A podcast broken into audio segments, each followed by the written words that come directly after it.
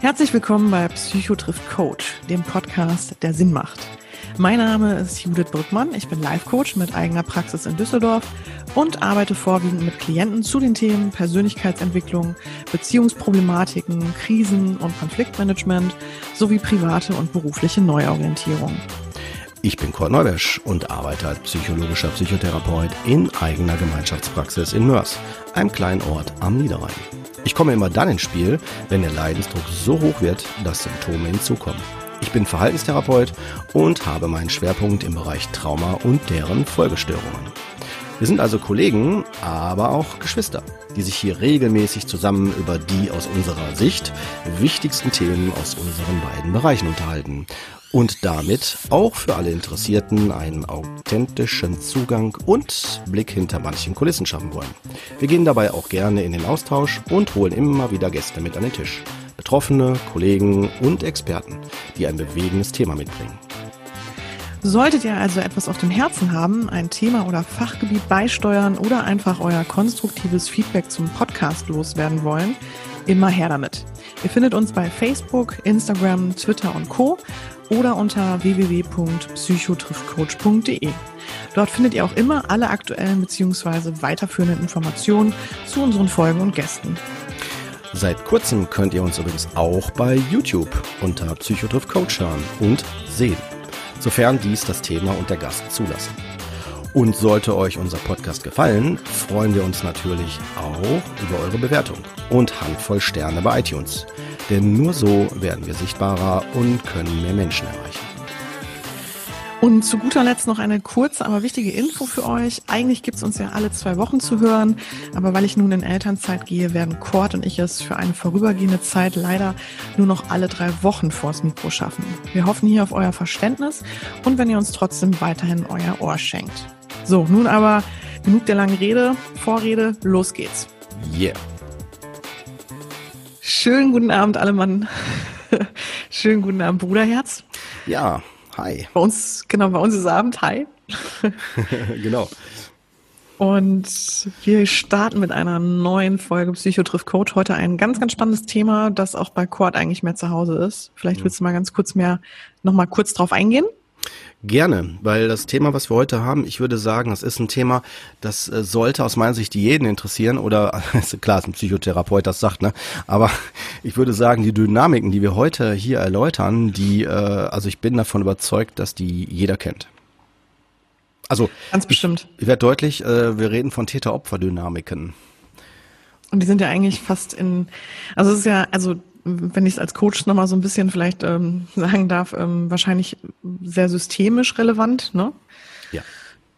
Und äh, deswegen finde ich das persönlich auch ein super spannendes Thema und fühle mich da jetzt quasi selber auch so ein bisschen auf dem Fortbildungsstuhl. ja klar, okay. Also erstmal sollte man wissen, ähm, wer da mehr zu wissen will, ähm, die ganze Literatur, äh, die wir hier jetzt von Fachinformationen her weitergeben, die ist vom Professor Franz Rupert, den ich ja sehr schätze, bei dem habe ich die Ausbildung zum Traumatherapeuten gemacht und ähm, ich halte ihn für wirklich, also außergewöhnlich gut. Also das muss ich so formulieren, klar sagt man es wahrscheinlich immer von seinem Lehrtherapeuten, ne? Also wo man dann auch die Ausbildung gemacht hat. Ähm, bei der Gillering habe ich ja danach die Ausbildung gemacht. Das war nochmal ein ganz anderer zusätzlicher Fokus bei Professor Dr. Franz Rupert, wo wir uns heute darauf fokussieren, ist es vor allen Dingen die Theorie der Täter-Opfer-Dynamik, die er immer weiterentwickelt hat. So die wichtigsten Grundlagen werden wir hier mitvermitteln. Wer, wie gesagt, es weiter vertiefen will, dem würde ich auf jeden Fall seine Literatur ans Herz legen. Ähm, und ähm, genau, man kann es auch im Internet finden, auf seiner Homepage. Da gibt es ganz, ganz viele Informationen zu. Ja. Also wir müssen uns erstmal klar machen, was ist das überhaupt? Ne, das ist so meine Meinung. Ich würde sagen, am Anfang sollten wir uns erstmal klar machen, was ist überhaupt ein Täter, was ist ein Opfer. Äh, jeder wird dazu was wissen. Ja, also ich meine, allein Opfer kennt man vielleicht so ne, von Jugendlichen, ey, du Opfer. Ja, solche Sachen halt, dass wir heute ein bisschen genauer erläutern, was das bedeutet. Ja, also und zwar müsste man in vier verschiedene Kategorien unterteilen. Und zwar einmal ähm, auf der Opferseite gibt's einmal den Bereich des Opferseins und der Opferhaltung.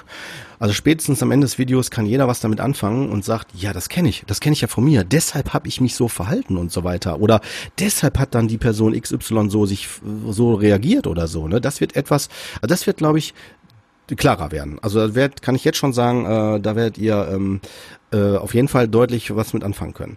Und bei der auf der Täterseite haben wir auch die Unterscheidung in Täter sein. Also was heißt es, ein Täter zu sein? Ich glaube, das ist etwas, da sind wir alle ganz schnell d'accord und werden sagen, jo, klar, auf jeden Fall, ne, logisch. Fühlt sich wahrscheinlich jeder wie so ein Richter fühlen oder so.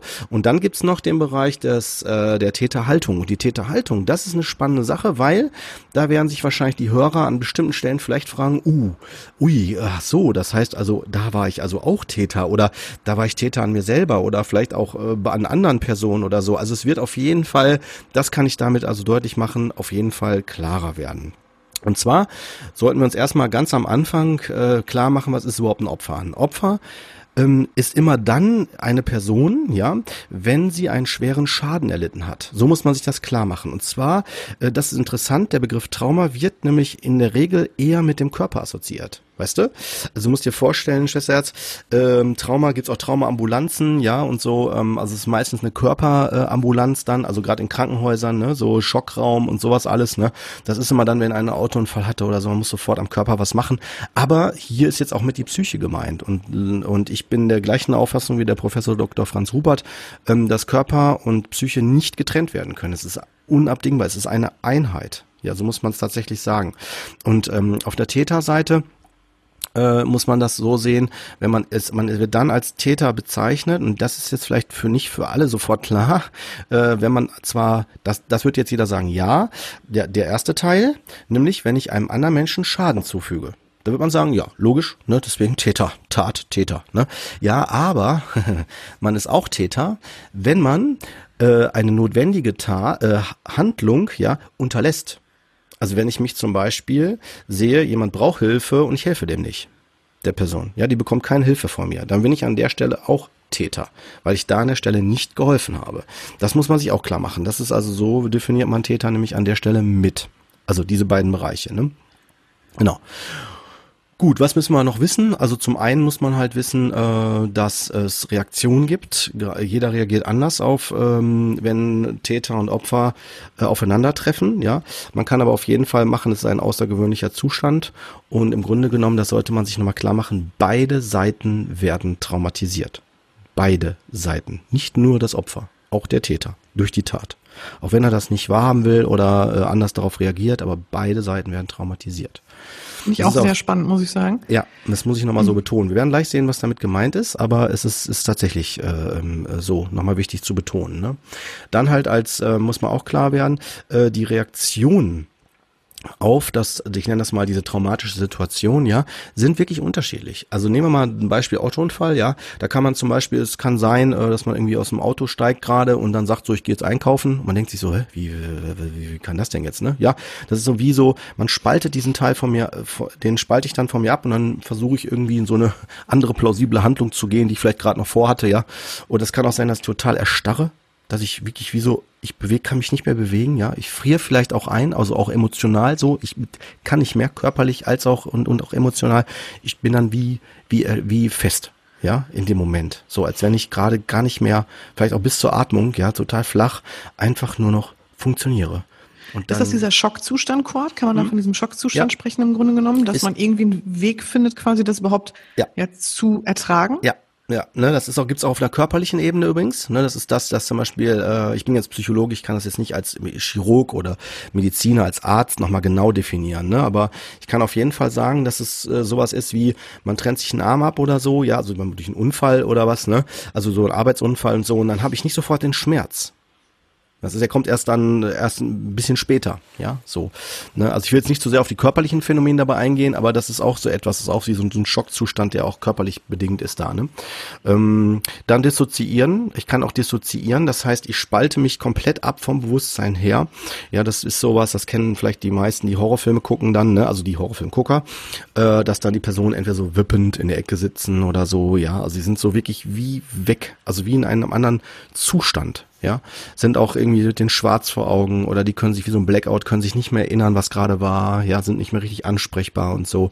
Das ist, ich vergleiche das immer gerne wie so ein Schutzmechanismus der, der, der Person, die, ähm, wie beim Computer, wenn der nämlich zum Beispiel zu heiß wird, dann geht der ja auch aus, Ne, und dann kann man denken, oh, kaputt.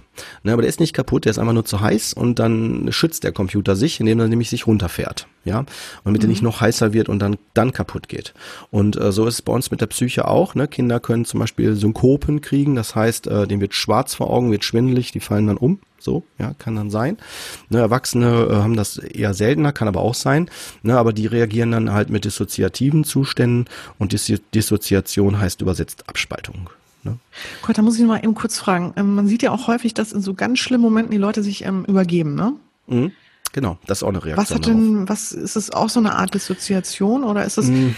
Oder ist es einfach nur, wenn man so überfordert ist? Oder was, mhm. warum, warum geht's in die ja. Übelkeit oder in die Über, warum übergibt man sich? Kann, ja. Kannst du das erklären? Ja, ich kann es psychisch erklären. Also ich bin davon überzeugt, wenn wir jetzt einen Arzt hier hätten, ja, der mit, sich mit Traumasituationen gut auskennt, der würde wahrscheinlich sagen, das ist auch körperliche, sagen wir vielleicht im, im Hirnstoffwechsel ja auf irgendwelche, oder auch, auch im, im Körper generell, die, durch die ganzen äh, Neurotransmitter, die ausgestoßen werden, ja, oder, oder jetzt ins Blut wandern oder so, dass dadurch auch so eine Übelkeit nochmal zusätzlich äh, erhöht wird, ne, durch diese Aufregung oder dergleichen. Ne? Da bin ich jetzt leider Laie, aber ich kann es auf jeden Fall psychisch gut genug erklären.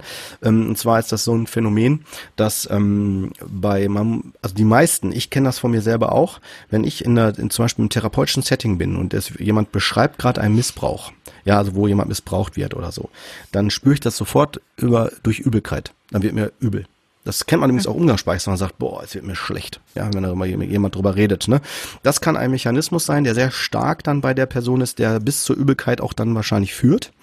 Ähm, oder auch wenn wir was sehen, was wir nicht richtig verarbeiten können, das ist ja auch symbolisch, allein auf einer psychischen Ebene, ich will das loswerden. Das ist wie etwas so, boah, ich halte das nicht aus. Ja, also allein so kann man das schon ganz gut, glaube ich, erklären. Also was die psychische Ebene betrifft. Ne? Und man versucht, das muss man sich nochmal klar machen. Wenn man sich jetzt fragt, warum reagiert der Körper so? Ja, das ist deswegen so, äh, weil man versucht, die Überlebenswahrscheinlichkeit zu erhöhen. Das ist tatsächlich so. Es ist so ein, so ein Mechanismus, weil man sich denkt, so stopp, stopp, ne, Notfallprogramm hier, weil ne, nicht, dass das nachher alles noch schlimmer wird und so weiter. Es ist wie ein Schutzmechanismus. So muss man sich das vorstellen. Ne? Und Franz Rupert hat das auch mal ganz gut an seiner Erklärung für die Psyche ähm, dargestellt. Und zwar muss man sich vorstellen, äh, jetzt um es sehr plakativ zu halten, wenn man, äh, sag mal, ähm, auf die Welt kommt, ja, oder oder es kann auch während der Schwangerschaft schon passieren, aber ich halte es jetzt mal für die Plausibilität erstmal ab Geburt, ja. Wenn wir jetzt mal davon ausgehen würden, es war alles super vorher, spitzt formuliert, ja. Das ist nicht immer so, aber ich halte es jetzt plakativ und ähm, komme dann halt gesund zur Welt, dann habe ich ein gesundes Ich, so ein Smiley, ja, ich bin ein Smiley, der immer so lächelt. Und dann gibt's die Situation X, wo das Trauma beginnt. Nehmen wir mal das Beispiel, Vater schlägt ein, ja, in dem Moment. So, dann ist, gibt's den Teil in mir, also erstmal gibt's den gesunden Ich von vorher. Und dann gibt's in der Situation, wo ich geschlagen werde, den Teil, der das spürt, den, der spaltet sich quasi von dem gesunden Ich ab, wird dann also zum, zu einem neuen Teil, dieser Identitätsteil, der das gerade gespürt hat, der sagt, aua, ja, ist, äh, das ist der traumatisierte Anteil. Und parallel zum traumatisierten Anteil wird automatisch noch ein weiterer Teil geboren, wenn man so will, oder äh, äh, ähm, ähm, wird gebildet. Und das ist der Überlebensanteil. Der Überlebensanteil ist der, der neben dem, dass ich gerade sage, aua, ja, oder merke, spüre, aua, ja, der dann sagt so, was ist denn hier falsch gelaufen? Was habe ich denn falsch gemacht? Hätte ich vielleicht jetzt so reagieren müssen, so, so, so, vielleicht bin ich nächstes Mal leiser, damit ich nicht geschlagen werde oder was auch immer jetzt der Grund dafür war. Also der versucht Erklärungsmodelle zu finden, damit das sich nicht wiederholt. Und damit schiebt er sich quasi vor diesem traumatisierten Anteil und will den damit, wenn man so will, schützen. Ja? Das Problem ist nur bei Trauma, dass der genau das Gegenteil erreicht. Der schafft, der sorgt zwar situativ dafür, dass vielleicht dann das nicht mehr so gespürt wird und vielleicht dadurch meine Existenz gesichert wird, aber er sorgt leider auch dafür, dass ich das nicht mehr fühle, nicht mehr spüre und auch nicht mehr so schnell zulasse, und schießt, schiebt sich quasi automatisch dann in dem Folgeleben, also seit dem Trauma, tra seit der Trauma, ab dem Traumazeitpunkt, ja, äh, ähm, wird er so sensibel, dass dieser Überlebensanteil immer sofort einspringt, bevor was passieren könnte. Ja, also versucht er schon wegzunehmen im Vorfeld und damit halt äh, schafft er quasi eine immer wieder, dass es so aufrechterhalten wird, dass es immer wieder kommen kann, ja. Wie so ein quasi, ich mache das immer gern symbolisch daran fest, wie so ein äh, kennt ihr kennt man vielleicht von so einer Geschichte mit dem Löwen oder von Kindern, die dann halt so einen Splitter im, im Finger haben, ne? Dann sagt man, oh, den müssen wir jetzt rausziehen. Dann ist alles gut. Ne? Und das Kind sagt, nee, um Gottes Willen, nein, nein, nein, nein, da kommst du nicht dran. Ja, so. Und damit bleibt der Arme immer da drinne und tut halt immer weh. Ja, während man dann sagen würde, nee, komm, wir nehmen den jetzt mal raus, dann ist gut. Ja, so muss man sich das ganz gut vorstellen. Das ist sehr plakativ vereinfacht. Es ist schon komplexer, aber das Prinzip ist damit logisch erklärt worden. Ne? Wo, wie ich das, finde ich ganz gut, äh, glaube ich, ganz gut nachvollziehbar ist für andere. Ne? Ja, wenn der Splitter raus Fall. ist, dann ist gut, dann kann man heilen ja. und fertig, überspitzt formuliert. Aber so bleibt es halt immer präsent und so ist es halt immer ein Problem. Immer wenn es an Richtung Finger geht, sagt man, oh, ja, und damit bleibt es halt immer aufrechterhalten. Ja, und spannend finde ich ja auch ähm, an dieser Splitter-Theorie, man vergisst ja irgendwann den Splitter. Ja, genau. Aber das ist ja, glaube ich, ja auch so das Problem dann mit diesen äh, traumatisierten Anteilen. Und die kommen ja immer nur in so bestimmten Momenten dann halt auch oder in, in entscheidenden Phasen ja doch auch durch, aber so unbewusst. Ne? Und ich glaube, das ist wahrscheinlich nochmal das, wo. Ja, also ich meine, jetzt würde man sagen, so ja. interessant macht. Genau, jetzt würde man natürlich sagen, Splitter wächst irgendwann raus, ja. so ist bei Trauma halt nicht. Ne, da würde die Metapher auch nicht mehr ganz passen, aber es ist so, dass halt äh, der Splitter, immer der Zustand, dass der Splitter drin ist, zu sehen ist, ja, halt immer zeigt, ich, genau, ich vergesse den, aber immer dann, wenn was in dem Bereich geht, wo ich diese Verletzung habe am Finger oder so, dann merke ich das sofort wieder. Selbst wenn ich es vergessen habe, das ist sofort klar. Und dann zack, kommen sofort die Reaktionsmuster wieder. Oh, Schutz und ne, dergleichen. Ja, spannend. So. Also Bilder, glaube ich, sind da immer ganz hilfreich. Ja, ne? Das kann man mal ganz auch. gut veranschaulichen. Finde ich auch. Ne? Ja, lass uns mal mhm. schauen, welche die Opfer, äh, Opfer sein, Opferhaltungsbereiche. Ja, also erstmal Jawohl, jetzt nochmal kurz ganz genau. Also Opfer sein muss man sich erstmal klar werden. Also hat der Franz Rupert echt gut unterschieden. Ne? Beim Opfer sein, also erstmal ein Opfer hat wirklich eine Traumatisierung, Schädigung erlebt. Das formuliere ich absichtlich nochmal so, weil viele es ja verdrängen oder vermeiden ne? oder sich unsicher sind. Nee, der Mensch hat das erlebt. Punkt. Dann, er hat es, auch wichtig, ist ein Fakt, ja, er hat es überlebt.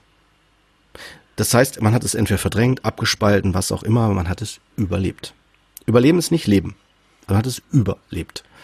Dann sein, äh, das, das Opfer sein ist nicht verarbeitet es ist ja, wie gesagt, verdrängt, abgespalten und so weiter. Deswegen ist es halt auch immer wieder psychisch existent, wie an dem Finger, mit dem Beispiel mit dem Finger. Ne? Und damit es auch äh, weiterhin so, so sagen wir mal so bleibt, dass man überlebt, äh, werden diese Trauma-Überlebensstrategien aktiviert. Die werden notwendig. Und dann geht man, rutscht man automatisch in eine Opferhaltung oder halt eventuell, je nachdem, wie es auf der Täterebene noch passiert, das gucken wir uns gleich an. Aber jetzt gehen wir direkt Gott, mal. Hm? Ja? Ich würde gern kurz einhaken, weil du ähm, natürlich auch, du bist ja sehr am Thema drin. Deswegen, also erstmal würde ich an der Stelle gerne den Hörern nochmal auf, mit auf den Weg geben, dass natürlich Trauma als ähm, als Begriff äh, nochmal ganz gut in der Folge natürlich dann im Gesamten erklärt wird, die wir mit ähm, Professor Dr. Franz Rupert halt auch aufgenommen haben. Ähm, also wenn man da nochmal irgendwie den, diese, diese, dieses Vorwissen irgendwie mit reinnehmen will, ja. sollte man sich die Folge auf jeden Fall anhören. An, also was ist überhaupt ein Trauma? Wann passiert ein Trauma? Aber trotzdem, Kurt, für die Hörer, die jetzt, sage ich mal, nicht die Gelegenheit haben oder jetzt auch gerne an der Stelle nochmal eine ganz kurze Erläuterung dazu haben wollen. Ja. Kannst du das mal ganz kurz ja, noch auf den Punkt bringen? Auf ja, jeden super. Fall. Also Trauma ist äh, erstmal von der Definition her, wenn man das jetzt als als Diagnose nehmen, ja, so um das mal zu sagen, ne, ist das immer dann dann der Fall oder es ist auch unabhängig von Diagnose, ist erstmal die Beschreibung dafür, ne, ist immer dann der Fall, wenn ich eine lebensbedrohliche Situation habe, wenn ich entweder die selber erlebe oder wenn jemand anders die erlebt und ich bin Zeuge, krieg das mit, ja, ähm, dann kann das für also immer dann, wenn ich was eine Bedrohung sehe, eine Lebensbedrohung, und das muss nicht nur auf einer körperlichen Ebene sein sein. Es kann auf einer physischen, äh, psychischen Ebene sein, ne? In Form von zum Beispiel, wenn die Eltern sich trennen, kann das für mich auch so sein, ne? Weil ähm, dann ist die Welt zerstört, wie ich sie kannte. Es ist wie ein, wie ein Krieg, ja, wie Bombe explodiert, die Stadt ist weg, muss woanders hinziehen. Ne? Für die, die jetzt die Trennungssituation nicht nachvollziehen können oder so, was ich damit meine, ne? Wie traumatisch das werden kann, weil fürs Kind kann das so sein. Ähm, oder halt, wenn ich das halt beobachte. Ne? Also das heißt, Kinder können auch zum Beispiel durch Horrorfilme traumatisiert werden. Also so muss man es tatsächlich sagen, habe ich ja schon mal erlebt. Ne? Also weil die können das nicht unterscheiden, was ist real und was nicht real. Wahnsinn, ne? Das heißt, ja. wenn die das beobachten. Oder ich meine, für die, für die Erwachsenen, die jetzt, ich mache eine andere mit ein anderes Beispiel, wenn man an eine Straßen, wie zum Beispiel Love Parade oder so, man ist dabei. Man, hat das, man sieht, wie was passiert, ne? was ganz Schlimmes oder so. Ne? Man, vielleicht bin ich auch selber noch bedroht, weil ich in der Menge stehe oder so. Ne? Genau.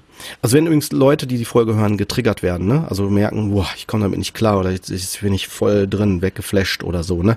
Ich würde euch auch ähm, empfehlen an der Stelle, holt euch Hilfe, holt euch Rat, ne? Gerade wenn ihr bestimmte Dinge jetzt für euch sensibilisiert werden oder so, ne?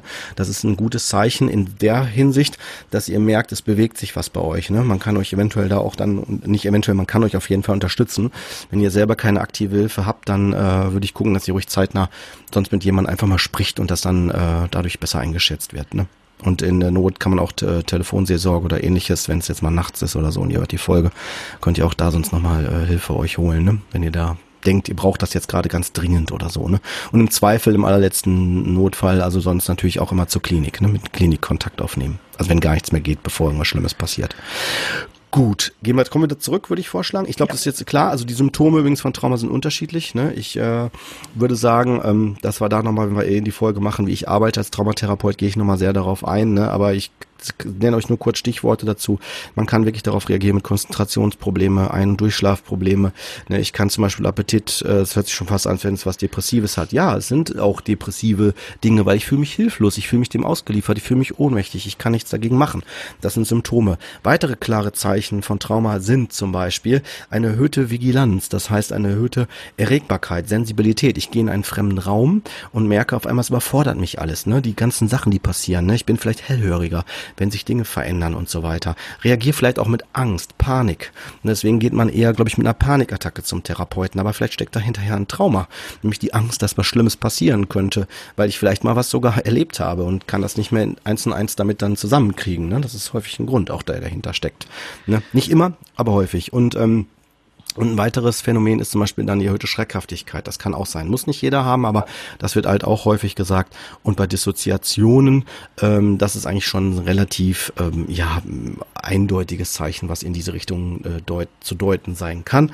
Oder was man auf jeden Fall mit in die engere Wahl nehmen sollte. Die Sachen, die du da gerade aufgezählt hast, Kurt, sind das Sachen ähm, oder Symptome, die ähm, kurz nach dem Trauma auftreten? Na, oder sind das Dinge, die auch nach hm? Jahren, Jahrzehnten genau. auftreten können. Ja, ganz genau. Also wenn es also sofort danach passiert, innerhalb nach einer Stunde kann man sogar sagen, es ist eine akute Belastungsreaktion, das ist auch eine Diagnose. Ähm, also zumindest wird so dann festgehalten. Ne? Ähm, man kann aber auch, also das äh, mit einer länger, nach einer längeren Zeit bekommen. Es gibt auch Leute, die spalten das so ab und kriegen das erst nach 30, 40 Jahren, wenn sie dann selber ein Kind haben und das Kind ist das in dem ist dann in dem Alter, wo man es selber früher erlebt hat. Und dann äh, es ist übrigens der Klassiker, dann kommen die dann in die Therapie, die Personen, ne?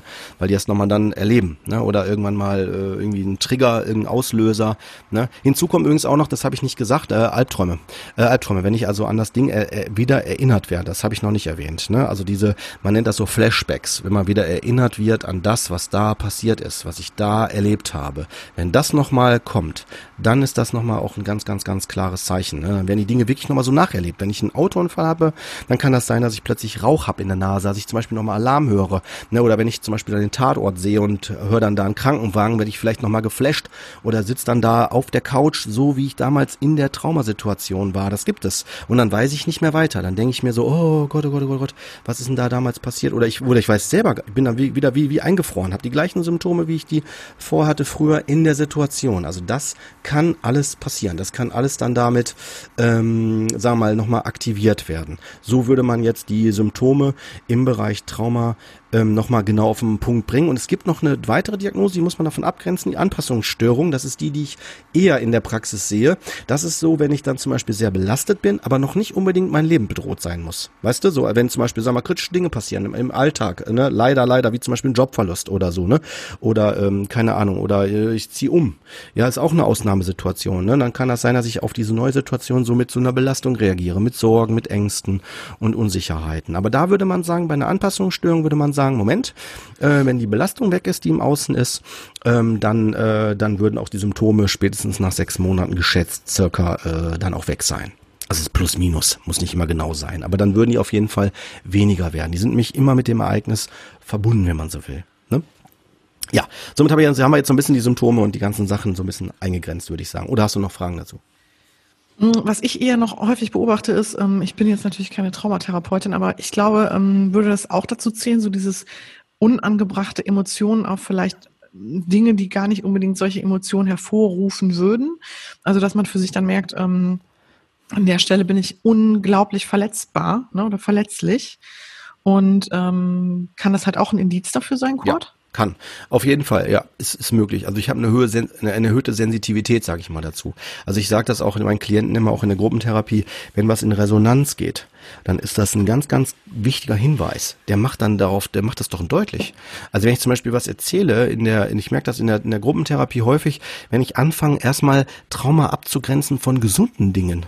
Also die einfach als Belastung auf uns Menschen alle einwirken. Das sind die Entwicklungsaufgaben. Weißt du, wenn ich dann auf so Dinge eingehe, was dann so passieren kann durch die Entwicklungsaufgaben. Ne, zum Beispiel bei ganz kleinen Kindern, wenn die anfangen zu laufen, dann laufen die erstmal vielleicht gegen den Tisch oder so, ja, und fallen dann hin oder was, ne, oder fallen einfach so hin, ne, und dann äh, stehen die aber wieder auf. Die bleiben jetzt nicht sitzen und sagen so, ne, mach ich nichts mehr, ne? sondern die stehen ja wieder auf und laufen dann weiter. Ne? Aber da, das sind so Entwicklungsaufgaben. Und später, ich, springe mal absichtlich ein bisschen weiter, so Pubertät, und dann sind auf einmal die Eltern total doof, ja, die passen so dann, was die wollen, das will ich nicht mehr, wieso muss ich um 18 Uhr reingehen, ne? die anderen dürfen schon länger aufbleiben und so. Das ist dann schon ein Problem. Oder wenn dann zum Beispiel die Schulzeit vorbei ist.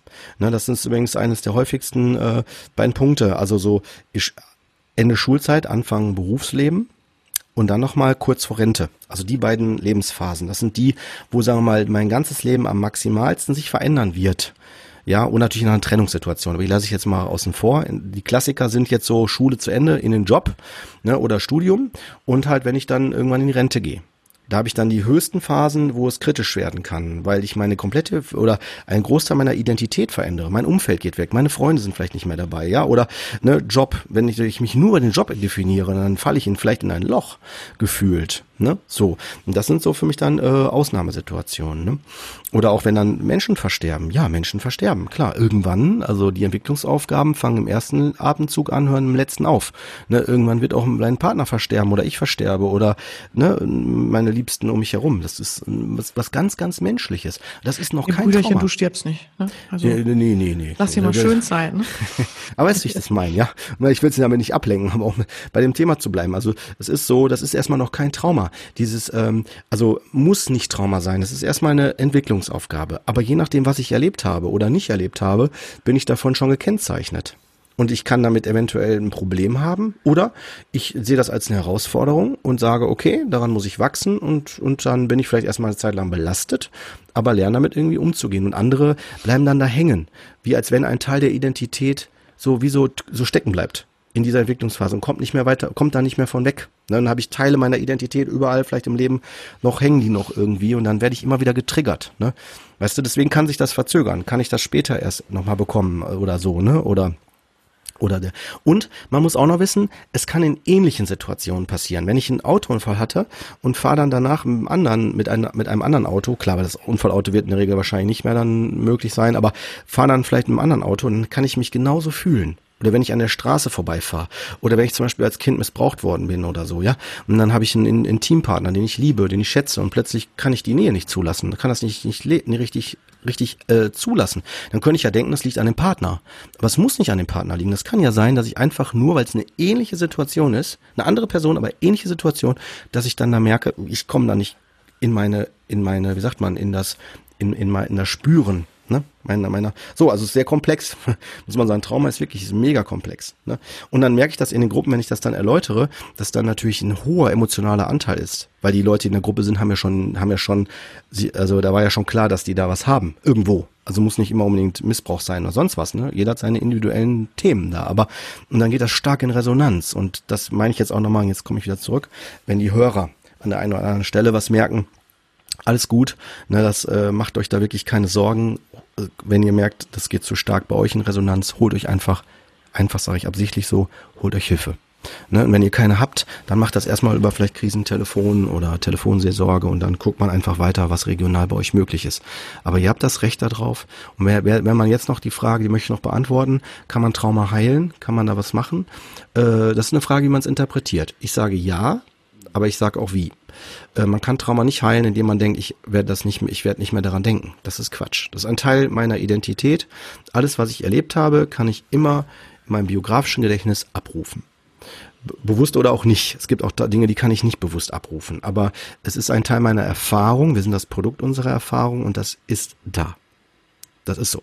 Aber was kann man heilen?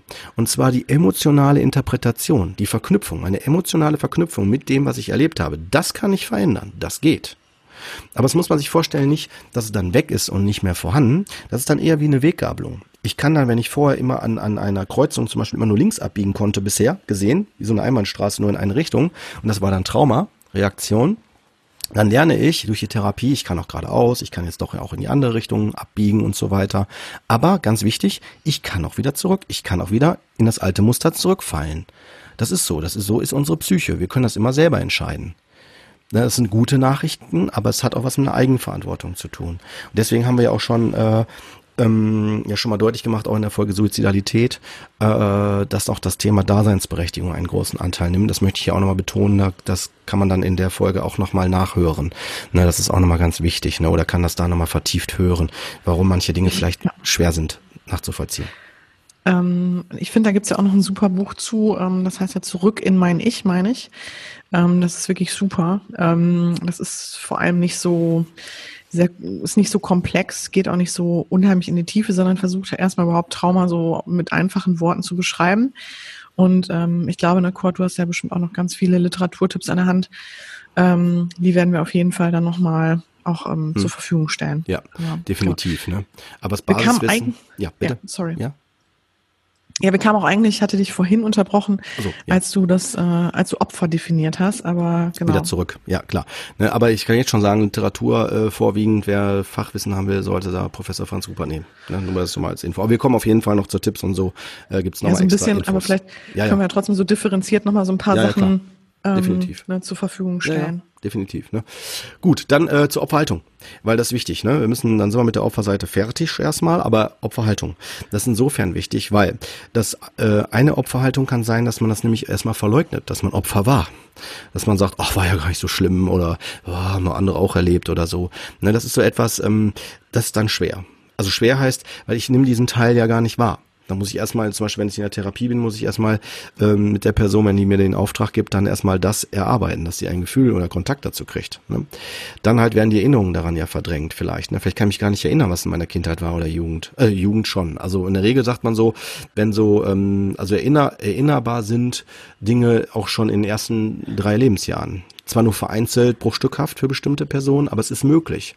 Na, wenn man zum Beispiel das, dass er sich erst erinnern kann mit vielleicht äh, weiterführende Schule, mit 12, 13, 14 Jahren oder so, das wäre jetzt ein Beispiel, ne?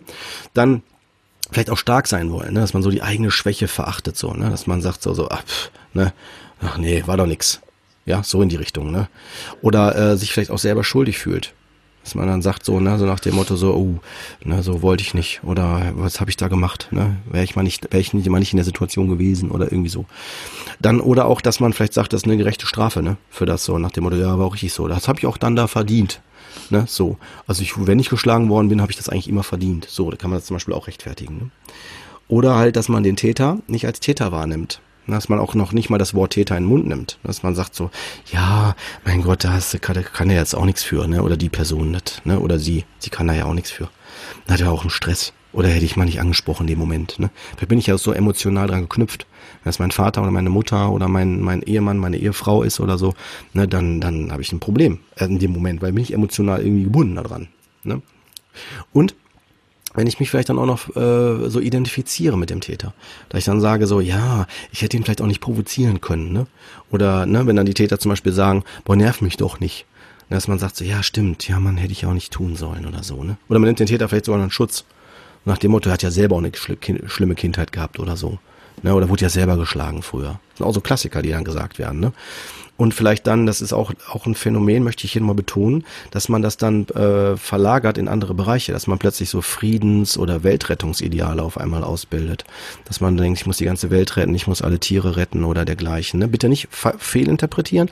Das, was ich jetzt sage, dass man im Umkehrschluss sagt, alle, die das tun, sind alle traumatisiert und machen das so als Opferhaltung. Das will ich damit nicht sagen. Ich will nur sagen, dass das mit ein, eine Opferhaltung, also eine, eine Strategie sein kann, ja, aus der Opferhaltung heraus, ähm, wenn ich traumatisiert sozialisiert bin, dass ich dann gerade sehr emotional dann da ganz stark reingehe, eine hohe Sensitivität in dem Bereich habe. Na, das kann mit, mit ein Hinweis sein. dann kann das auch sein, dass sich das vielleicht auch noch so in so eine Wut entlädt, die sich vielleicht dann an Unschuldige dann sogar noch dann sich zeigt, ne? Zum Beispiel an Kinder, Tiere oder auch an Gegenstände oder so, ne? Die ich das dann darüber rauslasse. Oder eine Überängstlichkeit oder Unterwürfigkeit dann daraus entwickle, so dass ich sehr devot werde, so, ja, ja, und ja, wollte auch nicht zur Last fallen oder ganz extrem, ne? Bitte alles, was ich sage, nicht immer im Umkehrschluss sofort auf Trauma zurückdeuten. Das sind alles mögliche Hinweise, ne? Aber die sind sehr wichtig. Ich will das jetzt auch nicht damit jetzt wieder kleinreden, möchte nur halt, weil wir hier ja einen aufklärerischen, informativen Charakter haben, nicht sofort jetzt hier jemand das Gefühl geben, oh, wenn ich das habe, habe ich auf jeden Fall jetzt das Fragezeichen. Ne? Also da sollte man da ein bisschen differenzierter hinschauen. Das möchte ich damit einfach nochmal deutlich machen. Ja, Dann ähm, leiden, jammern, klagen. Ne? Vielleicht kennt man das so. Ne? Dann gibt's Leute, die klagen und jammern immer nur über alles Mögliche. Ja, man hat das Gefühl, boah, was bleib doch mal bei dir. Ja, also irgendwie, keine Ahnung, ich sage jetzt mal ein Beispiel, wenn dann irgendwie so ein paar Blätter über, über den Gartenzaun äh, wachsen, dass man sagt, wie kann der denn nur? Oder wie der parkt, ja, oder so, das und das und das. Ne, und vielleicht sage ich dann vielleicht damit eher sowas wie, ich fühle mich übergangen, ich fühle mich nicht gesehen. Also das heißt, da steckt eigentlich was ganz anderes hinter, ne, aber ich formuliere es halt so. Ne? Dann auch vielleicht, dass ich selbstzerstörerische Verhaltensweisen habe, ne? so autodestruktiv sagen wir dazu, also dass ich was gegen mich selbst äh, negativ äh, mache. Ja, das kann zum Beispiel sowas sein wie, ähm, dass ich dann anfange, äh, irgendwie, ich esse dann nichts mehr, trinke nichts mehr, erlaube ich mir nicht mehr oder so, ja. Oder ich muss dann noch mehr arbeiten, ich muss dann noch mehr tun, ich muss alles Mögliche tun, damit das bloß nicht problematisch ist. Ne? Oder ich werde irgendwie chronisch depressiv, ne? ich gehe immer mehr in so in sowas Destruktiven, so bedrückendem, gib mir keinen Raum mehr, keine Freude, ich darf das nicht, ich muss noch mehr machen, ich muss erst das und das schaffen, leisten, dann erst ist es gut. Ne? Oder auch eine chronische körperliche Erkrankung. Das ist übrigens ganz spannend, nicht immer ist das so, ne? also würde ich jetzt sagen, aus meiner Sicht, nicht. Ne? Es gibt es gibt Forscher, die das auch tatsächlich auf alles generalisieren. Ne?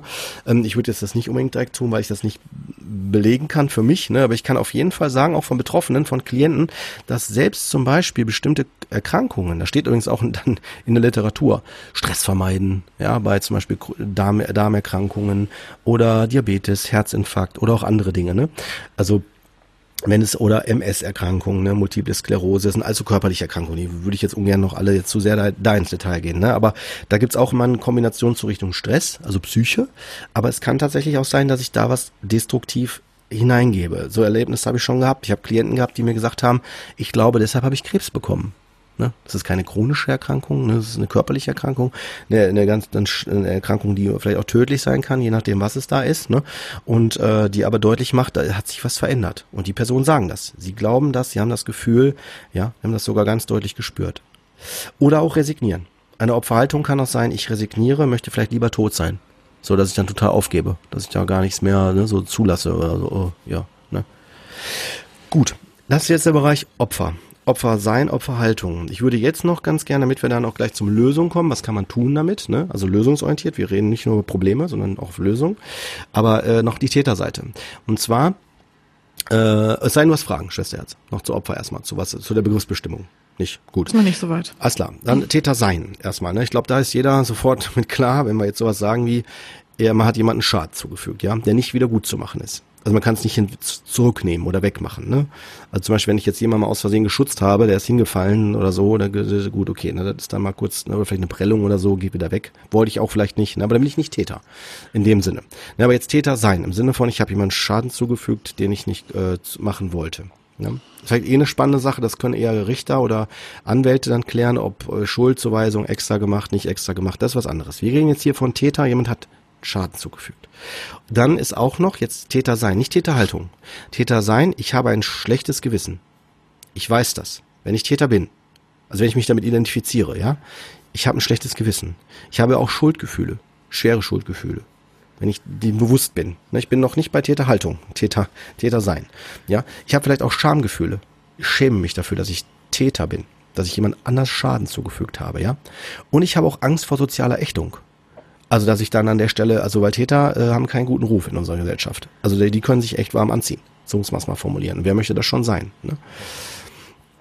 Täterhaltung. Also es war schon das, was Täter sein ist. Ne?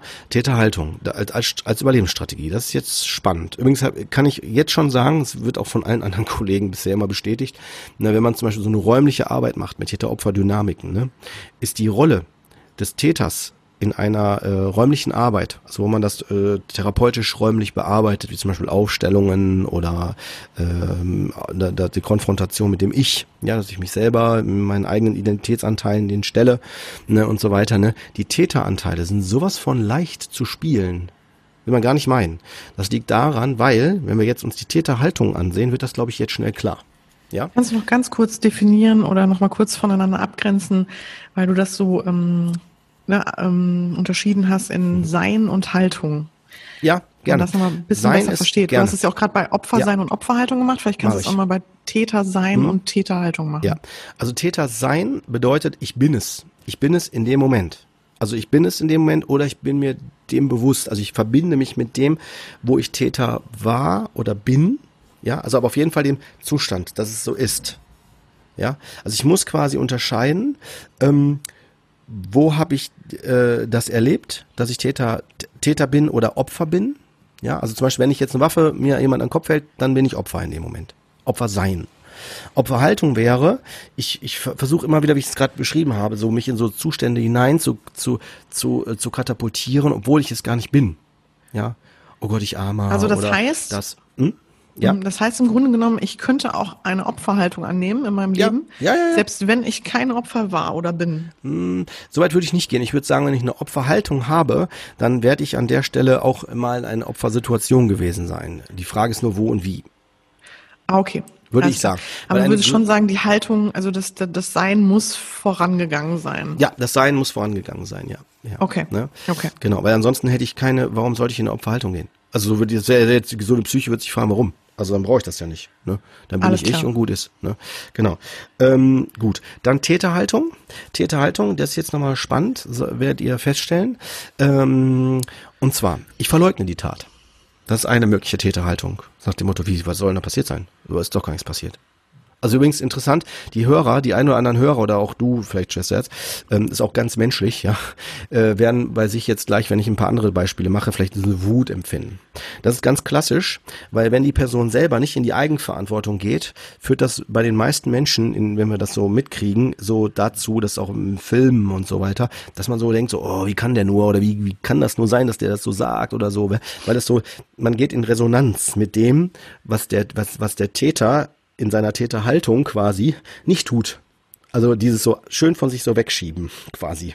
Ja, wir werden gleich noch an anderen Beispielen das sehen. Ne? Also erstmal verleugnen, so nach dem Motto war doch nichts. Dann Angst, Scham oder Schuldgefühl abspalten. Also dass der es gar nicht so wahrnimmt, so gar nicht so sieht, dass da was so, ne, so irgendwie, was ich, schuldig, ich, nee, oder Scham, so, warum soll ich mich denn dafür schämen? Pff, ist doch nichts passiert, ich habe doch jetzt nur darauf reagiert. So, ja, also geht gar nicht in die Rolle, also ist gar nicht präsent als Täter, wenn man so will die Schädigung herunterspielen. Das meine ich gerade mit dem zum Beispiel, war doch nicht so schlimm. Ja.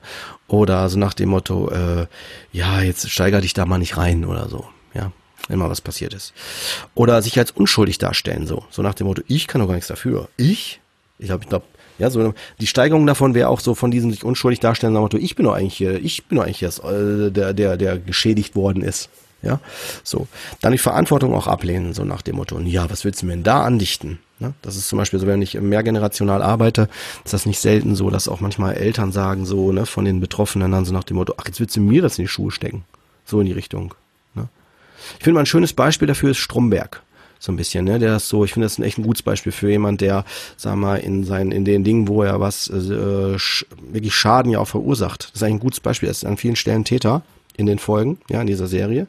Ähm, ohne jetzt zu sehr jetzt da reinzugehen, wer Stromberg ist, aber so mal, wo jemand als Chef über andere mit anderen umgeht und denen schadet, ja, und dann und an der Stelle halt nicht in diese in diese Verantwortung reingeht. Ne? Also er lehnt das dann komplett ab. So, ich verantwortlich, nee, bin ich doch gar nicht. Nichts mit zu tun. Ne? Gutes Gewissen vielleicht noch demonstrieren, sagt dem Motto, ich mach doch sonst, guck mal, was ich alles gemacht habe, was ich hier getan habe und da. Ne? Vielleicht sind auch nicht selten auch Personen, die vielleicht ein anderes Bild suggerieren. Ja, also ich habe das häufig erlebt, dass die zum Beispiel ein gewisses Bild in der Gesellschaft haben, wo man sagt, boah, der ist aber nett oder die ist aber nett und voll sympathisch, ja.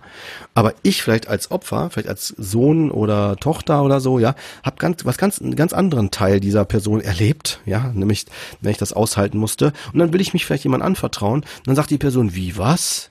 Dein Vater, deine Mutter soll so gewesen sein? Nee, ist doch voll nett. Wie kommst du denn darauf? Ja, so. Also dann hat man Schwierigkeiten, das so, das so, das so dann, zu, dann, dann, zu sagen. Dann denkt man sich schon, dann, dann zweifelt man vielleicht sogar noch selber an dem, was man dann sagt, so nach dem Motto, ja, okay, vielleicht habe ich ja doch damals falsch wahrgenommen. Also so, so kompliziert kann das sein, so verstrickt kann das sein. Ja, also wenn jemand zum Beispiel gutes Gewissen demonstriert oder in bestimmten Settings auch vielleicht noch ein Weltretter ist oder so, dann wird man demjenigen ja vielleicht gar nicht äh, das unterstellen oder oder dem gar nicht zutrauen, dass der vielleicht irgendwie was getan hat. Das haben wir ja öfter erlebt. Auch jetzt hier, ich mache mal das Beispiel ne mit Kirche. Ja, die Kirchensituation, ja, die Missbrauchsfälle, die dann da äh, dann durchkamen, äh, wo man eigentlich denken würde, nee, das kann ja gar nicht sein, dass gerade solche Menschen, die eigentlich im Auftrag Gottes oder in, ne, unter dem den ganzen, ich will jetzt nicht so sehr da reingehen, aber worauf ich hinaus will, ist halt, dass man da den eigentlich eher was Gutes ja unterstellen würde. Dann auch vielleicht das Opfer beschuldigen. Wenn ich zum Beispiel jetzt einen sexuellen Missbrauch begangen habe, dann könnte ich ja sagen, ja, wie kann die denn auch nur Minirock tragen oder warum hat die sich denn bei mir also mein das Kind dann auf den Schoß gesetzt? So noch, ne? Vielleicht wenn es sogar ein ganz kleines Kind ist, zwei, drei Jahre oder so, ne? Warum denn auch breitbeinig oder so gleich, ne? So, also richtig, so, wo Dinge fehlinterpretiert werden. Ja, was ja eh auch tatsächlich auch bei Erwachsenen schwierig ist, wenn zum Beispiel der, äh, sagen wir mal, der potenzielle Täter äh, Signale nicht richtig interpretiert. Ja, also wenn zum Beispiel, sagen wir mal, der Partner jemand, sagen wir mal, den, den potenziellen Täter küsst und der dann denkt, oh ja, dann heißt das jetzt, jetzt können wir Sex haben oder so. Sehr bespitzt, ne? Da gibt's auch äh, gute Filme, die das tatsächlich auch darstellen. Also zum Beispiel, ähm, der ist ja sehr plakativ gemacht, aber das ist der ähm, Film ähm, von dem, ähm, wie heißt der denn jetzt hier? Von dem Mörder in Hamburg. Von dem, komme ich gleich drauf, verdammt. Das ist ganz gut, wenn ich das nochmal dann gleich mitteile. Das ist eigentlich ein ganz guter Film. Ah, weiß aber auch leider nicht, welchen du meinst. Ja, den, der, wo der, der zuletzt im, in, in deutscher Film, der äh, auch, ähm, von dem der auch geistig behindert war, der dann äh, die äh, Frauen getötet hat und dann zerstückelt hat. War nicht so sehr ins Detail gehen, aber das so, ähm, der dann auch tatsächlich Dinge fehlinterpretiert hat, der eigentlich nur geliebt werden wollte und äh, nicht wusste ja. wie. Der Kommt Film heißt wie der goldene Handschuh. Der goldene Handschuh. Ach ja, ich hab's. der goldene so, Handschuh. Der goldene Handschuh. Ja, also wo Dinge fehlinterpretiert werden, ja, wo der das, wo der das immer denkt, so, ich hab, musste die einfach dann bestrafen oder so, ne. Wir müssen euch zu sehr in die, in die Denkweise reingehen. Aber nur um nochmal deutlich zu machen, und darauf wollte ich jetzt nochmal zurück, dass man einfach dann das Opfer beschuldigt. Das ist dann Schuld. Ne? Das habe ich auch öfter auch gehört von Tätern, die dann sagen, wie kann mich der, wieso hat er mich dann auch gestört? Ja, mich hier mitten beim Fußballspiel. Ich wollte gerade das lernen und dann kommt er und stört mich ja. So geht ja gar nicht. Ne? So, ist das dann äh, ist Opfer schuld. Oder dass man dann so sagt, so nach dem Motto, eigentlich will ich dich ja gar nicht schlagen, aber du zwingst mich ja dazu. Oder ich mein's ja eigentlich nur gut. Das sind so diese klassischen Sätze, die dann so kommen. Ne? Dann ähm, Opfer verachten oder verhöhnen. Ne? So nach dem Motto, ach, jetzt wird's für mir das auch noch. Ey, wie armselig ist das denn? Ja, also so, das sind so diese, diese Dinge. Da fühlt man sich selber ganz, ganz, ganz, ganz, ganz schlecht. Ne? Oder sich selbst sogar als das Opfer sogar darstellen, so nach dem Motto, ne? Boah, was das jetzt mit mir macht, Ne, was willst du denn damit erzeugen oder so, ne? Oder was, was, was da alles dranhängt, was jetzt mit mir passiert und so, also so, ja.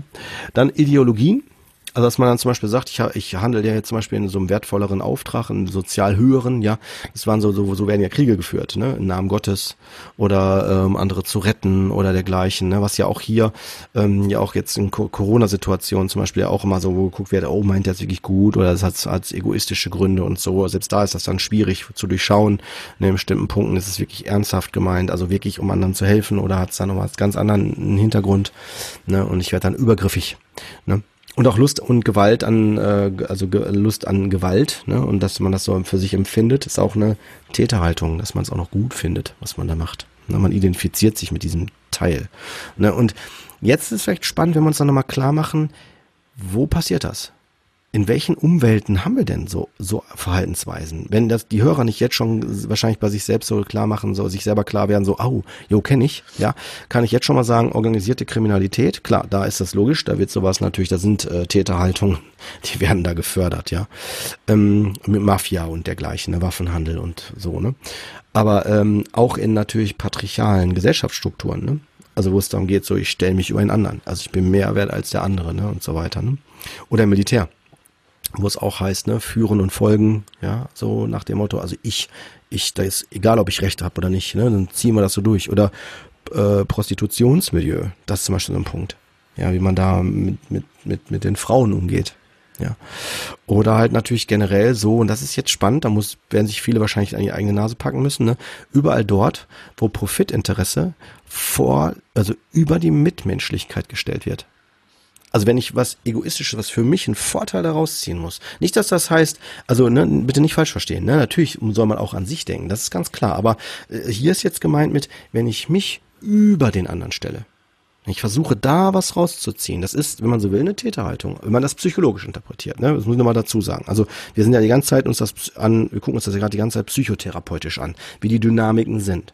Und das kann dann der Grund sein, warum ich vielleicht dann in bestimmten Gesprächen, sagen wir mal, vielleicht bei Versicherungen oder so, oder wenn dann jemand irgendwie am Stand ist und will mich irgendwie dann informieren mit Werbung und sehr dominant dabei ist, dass ich mich vielleicht ganz unwohl fühle oder ne, so mir, mir schlecht wird oder ich mich da so, weil, weil mich das schon triggert. Weil ich da merke, da will jemand was machen mit mir. Ja. Übrigens können das Therapeuten auch. Ne? Therapeuten werden ganz schnell zum Täter, wenn die ähm, gerade in Traumasettings, wenn die zum Beispiel, also soweit ich das weiß, hoffe ich mir zumindest, machen die Therapeuten das nicht. Aber ich halte jetzt, sag's mal kurz theoretisch, wenn die jemanden zwingen, was zu tun. Sie müssen das aber machen bis zum nächsten Mal. Und wenn nicht, dann äh, können sie leider nicht wiederkommen oder so. Ich verspitze das jetzt ein bisschen, ja, aber so. Oder sie müssen das mal so sehen. Sie müssen. Ja, so, das ist ein Zwang. Das ist so ein, da, da werde ich äh, zum, zum Täter, weil ich, ich verlange was von dem anderen und der hat vielleicht einen guten Grund, warum das so ist. Ne? Es ist nicht immer so eins zu eins, bitte umzu, umzudeuten, aber wenn der Klient das Gefühl hat, oh, da passiert irgendwas mit mir und ich komme nicht weiter, ja, dann hm, kann das auch ein Grund, kann das auch dieser Grund sein. Ne? Gut. Ähm, ja, was macht das jetzt? Wenn wir uns jetzt klar werden, Täter-Opfer, wenn die aufeinandertreffen, ne? Es ist tatsächlich so, dass es wie ein Strudel ja, was immer mehr verstärkt wird, was auch tatsächlich auch das Umfeld mit reinzieht. Ne? Also wenn zum Beispiel auch mehrgenerational in Familien oder so, ne, das ist dann zum Beispiel so, dann wird das akzeptiert. Also wenn zum Beispiel in der Familie gesagt wird, so nach dem Motto, oh, wenn der Papa trinkt, ja, oder die Mama, wenn die trinkt, dann müssen wir aufpassen, dann dürfen wir das und das nicht mehr sagen, sonst wird, sonst passiert da was ganz Schlimmes, ja. Oder dass man dann zum Beispiel sagt so, ja, der, der Onkel sowieso, der begrapscht immer dann die Frauen oder so, ja, oder sonstige Sachen. Und dann sagt man sich so, hey, wie kann der das denn? Warum macht er das denn so? Ja, es ist halt so, muss sich nur von dem fernhalten auf den Feierlichkeiten. Ich nehme absichtlich mal so Beispiele, weil die tatsächlich passieren, ja, und was macht man dann? Man nimmt das so hin, das ist dann normal. Da muss man halt, das ist, das gehört dann zur Familie dazu. Problem, also auffallen, gerade bei solchen Strukturen, tut das immer dann, wenn eine neue Person in die Familie kommt. Meistens dann der Freund oder die Freundin, ja, von dem, von dem Kind, ja, mit einem jugendlichen Alter oder so. Wenn der die Struktur nicht kennt, wundert er sich dann erstmal, denkt sich so, hä, was ist denn hier los? Ja, warum verhalten sich denn alle jetzt so? So, als wenn das voll normal ist oder dazugehört. Ja, so, warum ist das denn so? dann muss der erstmal informiert werden nach dem Motto, ey, wenn wir uns gleich mit dem und dem treffen, dann bitte das und das nicht ansprechen oder das und das. Da fängt das an. Das ist so dieses Manipulative, was ich da meine. Auch das, was mehrgenerational passiert, wo Leute mit reingezogen werden. Ne? Zum Beispiel, wenn was ganz Traumatisches passiert ist, wie ein Kind ist verstorben. Und dann versucht man dann irgendwie äh, Bilder abhängen, so tun, als wenn das Kind nie da war oder sowas, ja. Und dann heißt es plötzlich bloß nicht mit dem darüber reden oder Kriegssituation. Opa kommt aus dem Krieg wieder. Nach dem Motto, mit dem am besten nicht drüber reden, bloß das nicht sagen an dem Tisch und so weiter. Ne? Weißt du, weißt, du weißt doch, was ich meine, ne, Schwesterherz. Weil es wichtig ist, jetzt ich denke gerade so ein bisschen drüber nach. Ja, wenn jetzt der derjenige ein Trauma erlebt hat, wie zum Beispiel eine Kriegssituation, ähm, also die anderen, alle anderen Beispiele bin ich komplett bei dir und auch total d'accord, aber es gibt ja vielleicht auch wirklich Themen im Leben eines Menschen, ne, die man vielleicht nicht unbedingt immer so oder wo man nicht so in so ein Fettnäpfchen treten will. Das und ohne dass man das verleugnen würde. Ja, ich weiß, was du meinst, auf jeden Fall. Nur, äh, worauf ich hinaus will, ist, dass es dann zum Beispiel, sag mal, durch Kriegs, in, in, in, in, sag mal, wenn einer wiederkommt, gerade in Kriegssettings, das ist echt ein Thema, das tatsächlich auch bei uns immer noch so stigmatisiert ist, ne? Aber ähm, und die Menschen als ganz anders wiederkommen, als, also wie sie wirklich voll entfremdet haben sogar. Da gibt's auch eine Diagnose für. Ne? Andauernde Persönlichkeitsveränderungen nach Extrembelastungen, so heißt die Diagnose. Das heißt also, wenn die Menschen wiederkommen, sind ganz anders. Die haben so eine misstrauische Haltung, äh, sind weniger schwingungsfähig, ja, ziehen sich eher zurück, sind gereizter, ne? sind auch so ähm, verängstigter und so weiter. Das sind so kla klassische jetzt Beispiele dafür, ja, also Symptome. Natürlich, ne? das meinte ich auch gar nicht. Aber genau das meinte ich halt. Ich glaube, dann ist es ja auch schwer, wenn man denjenigen immer wieder in diese Situation zurückbringt. So meine ich das. Also ich glaube, ist es denn dann immer schon ähm, schwerwiegend oder ähm, ja, ne? wenn, wenn ich dann halt nicht darauf Ja, wir gucken also uns jetzt, ich verstehe dich, ich verstehe genau. dich. Ja klar, wir, wir gucken uns jetzt gerade nur die Täter-Opfer-Dynamiken an, wenn man so will. Ne? Wir, wir werden wahrscheinlich alle uns sagen, auch die Hörer, ja, das ist Trauma. Klar wird der was Traumatisches im Krieg erlebt haben, genau. Aber das heißt ja genau das, das Trauma ist nicht verarbeitet. Also er muss es ja dann wegmachen. Die meisten müssen sich auch dann ablenken oder oder sag mal, die, ich glaube mal, ich glaube der häufigste Grund äh, ähm, damals in der Generation war ja Alkohol. Ne? Also so für Alkohol, dass man sie einfach versucht irgendwie weg, sich zu betäuben, das nicht mehr zu spüren. Ne? Worauf ähm, würdest du denn dann jetzt im Grunde hinaus wollen? Ich dachte, du wolltest jetzt eher so ein bisschen darauf ähm, hinaus, ja, dass die, dass die ähm, dass die die Trauma erlebt haben und die Angehörigen, die dann das im Grunde genommen so ähm, schönreden oder kleinreden, sich zu Tätern machen oder was? was genau, ich, ich versuche jetzt auf die Dynamiken einzugehen. Also wie Opfer und Täter jetzt die Sachen, die wir gerade gesagt haben, miteinander in, in, in Interaktion gehen. Diese Opfer-Täter-Spaltungen in einem, wenn man so will. Also die tatsächlich auch in mir selber passieren werden. Also ich kann zum Beispiel aus dem Opfer, also wenn zum Beispiel ich jetzt sehe, wie jemand umgebracht wird, sagen wir jetzt ländermäßig, ja, äh, so in, in Kriegssituationen, dann kann ich plötzlich zum Täter werden, indem ich sage, ich muss jetzt Rache. Ja, ich muss jetzt ab sofort, jetzt sind alle, äh, keine Ahnung, die aus dem Land sind oder so, sind jetzt für mich alles total dann die, die, die, äh, die, ähm, die dazugehören. Und dann muss ich mich daran rächen und dann räche ich mich an Unschuldige. Oder generell ist auch Rache, ist, ist, ist ein Konstrukt in uns, wo eine Opfer-Täter-Spaltung in mir stattfindet. Na, ich meine, man kann die Sachen natürlich auch noch weiter jetzt alle diskutieren. Ich würde auch nicht zu sehr jetzt da reingehen wollen, aber ich möchte deutlich machen, dass halt ähm, das nicht so schwarz-weiß ist. Also ich kann nicht sagen, ich bin jetzt nur da oder nur, also nur in, im Opferbereich oder nur im Täterbereich. Es ist wie so eine Dynamik, die einmal in mir, in meiner Psyche stattfinden kann. Ich kann sowohl Täter als auch Opferhaltungen in mir, da kann ich hin und her pendeln. Es kann aber auch in der Interaktion im Außen meiner Familie oder in Partnerschaften. Da, darauf, das wollte ich damit sagen. Und dass dann halt, dass diese Sachen auch damit reingezogen werden, weißt du? So wie so ein Strudel. Plötzlich sind die Kinder mit involviert. Ja, wie ich gerade sagte mit ich glaube, Beispielen. Ich glaube nur, dann wurde das wahrscheinlich durch die Beispiele nicht ganz deutlich, also zumindest ah, okay. mir nicht. Und dass Gut. man das vielleicht den Hörern nochmal klarer, ähm, also dass du es auch nochmal ganz klar definierst, ähm, ne, dieses Opfer-Täter-Spaltung. Was meint das denn genau? Die Opfer-Täter-Spaltung meint, wenn ich, äh, wenn ich Opfer werde, dann muss ich ja eine Strategie finden, damit umzugehen. Also Opfer sein. Von, vom Opfer sein komme ich dann zu einer Opferhaltung. Eventuell gehe ich auch in eine Täterhaltung oder eventuell sogar in das Tätersein. Wie ich das gerade Beispiel, das Beispiel aufgemacht habe mit, wenn ich mich rächen will. Wenn mir was passiert ist und ich will mich dann dann rächen. So. Verstehe. Und das ist dann, und dann ist es quasi, dann spalte ich die verschiedenen Zustände in mir, in mir ab. Also das Opfer sein wird gar nicht mehr gespürt. Also klar, ich, durch meinen Überlebensanteil, ja, also nochmal das Beispiel halt, wie gesagt, ich sehe, wie jemand umgebracht wird. Vielleicht mein, mein, mein Kind oder mein Vater oder mein, wie was weiß ich. So, ja, also ganz nah Vertrauensperson. So. Und dann merke ich plötzlich, ich gehe gar nicht in das Betroffenheitsgefühl, sondern direkt in die Wut. So, da muss ich mich rächen, da muss ich, dem muss ich das zeigen, was da passiert ist. Dann spalte ich mein Opfersein ab. Die Opferhaltung, äh, die würde mich in die Wut treiben, weil ich, ich will, ich will nicht spüren, meine Schwäche spüren und gehe dann vielleicht in diese, in diese Täterenergie. Ja, Täterenergie so nach dem Motto, ich werde jetzt zum Täter, ich werde mich rächen, ich werde denen vielleicht was antun. Ja, und dann aber, nee, dann, dann spalte ich das ab und sage, ich habe mich doch nur gerecht. So, ja, ich habe dem jetzt einfach jetzt mal meine Rache, jetzt geht's mir besser. Ja, aber so, so ich, ich gehe nicht in die Verantwortung dann so. Das hat der, der, der hat mir das doch angetan. Ich habe mich doch nur, ich habe ihm das doch nur zurückgegeben. Weißt du, das sind diese Spaltungen, diese verschiedenen Stadien, die in mir, vielleicht wird's dadurch jetzt ein bisschen klarer, die so parallel äh, ähm, wirken können.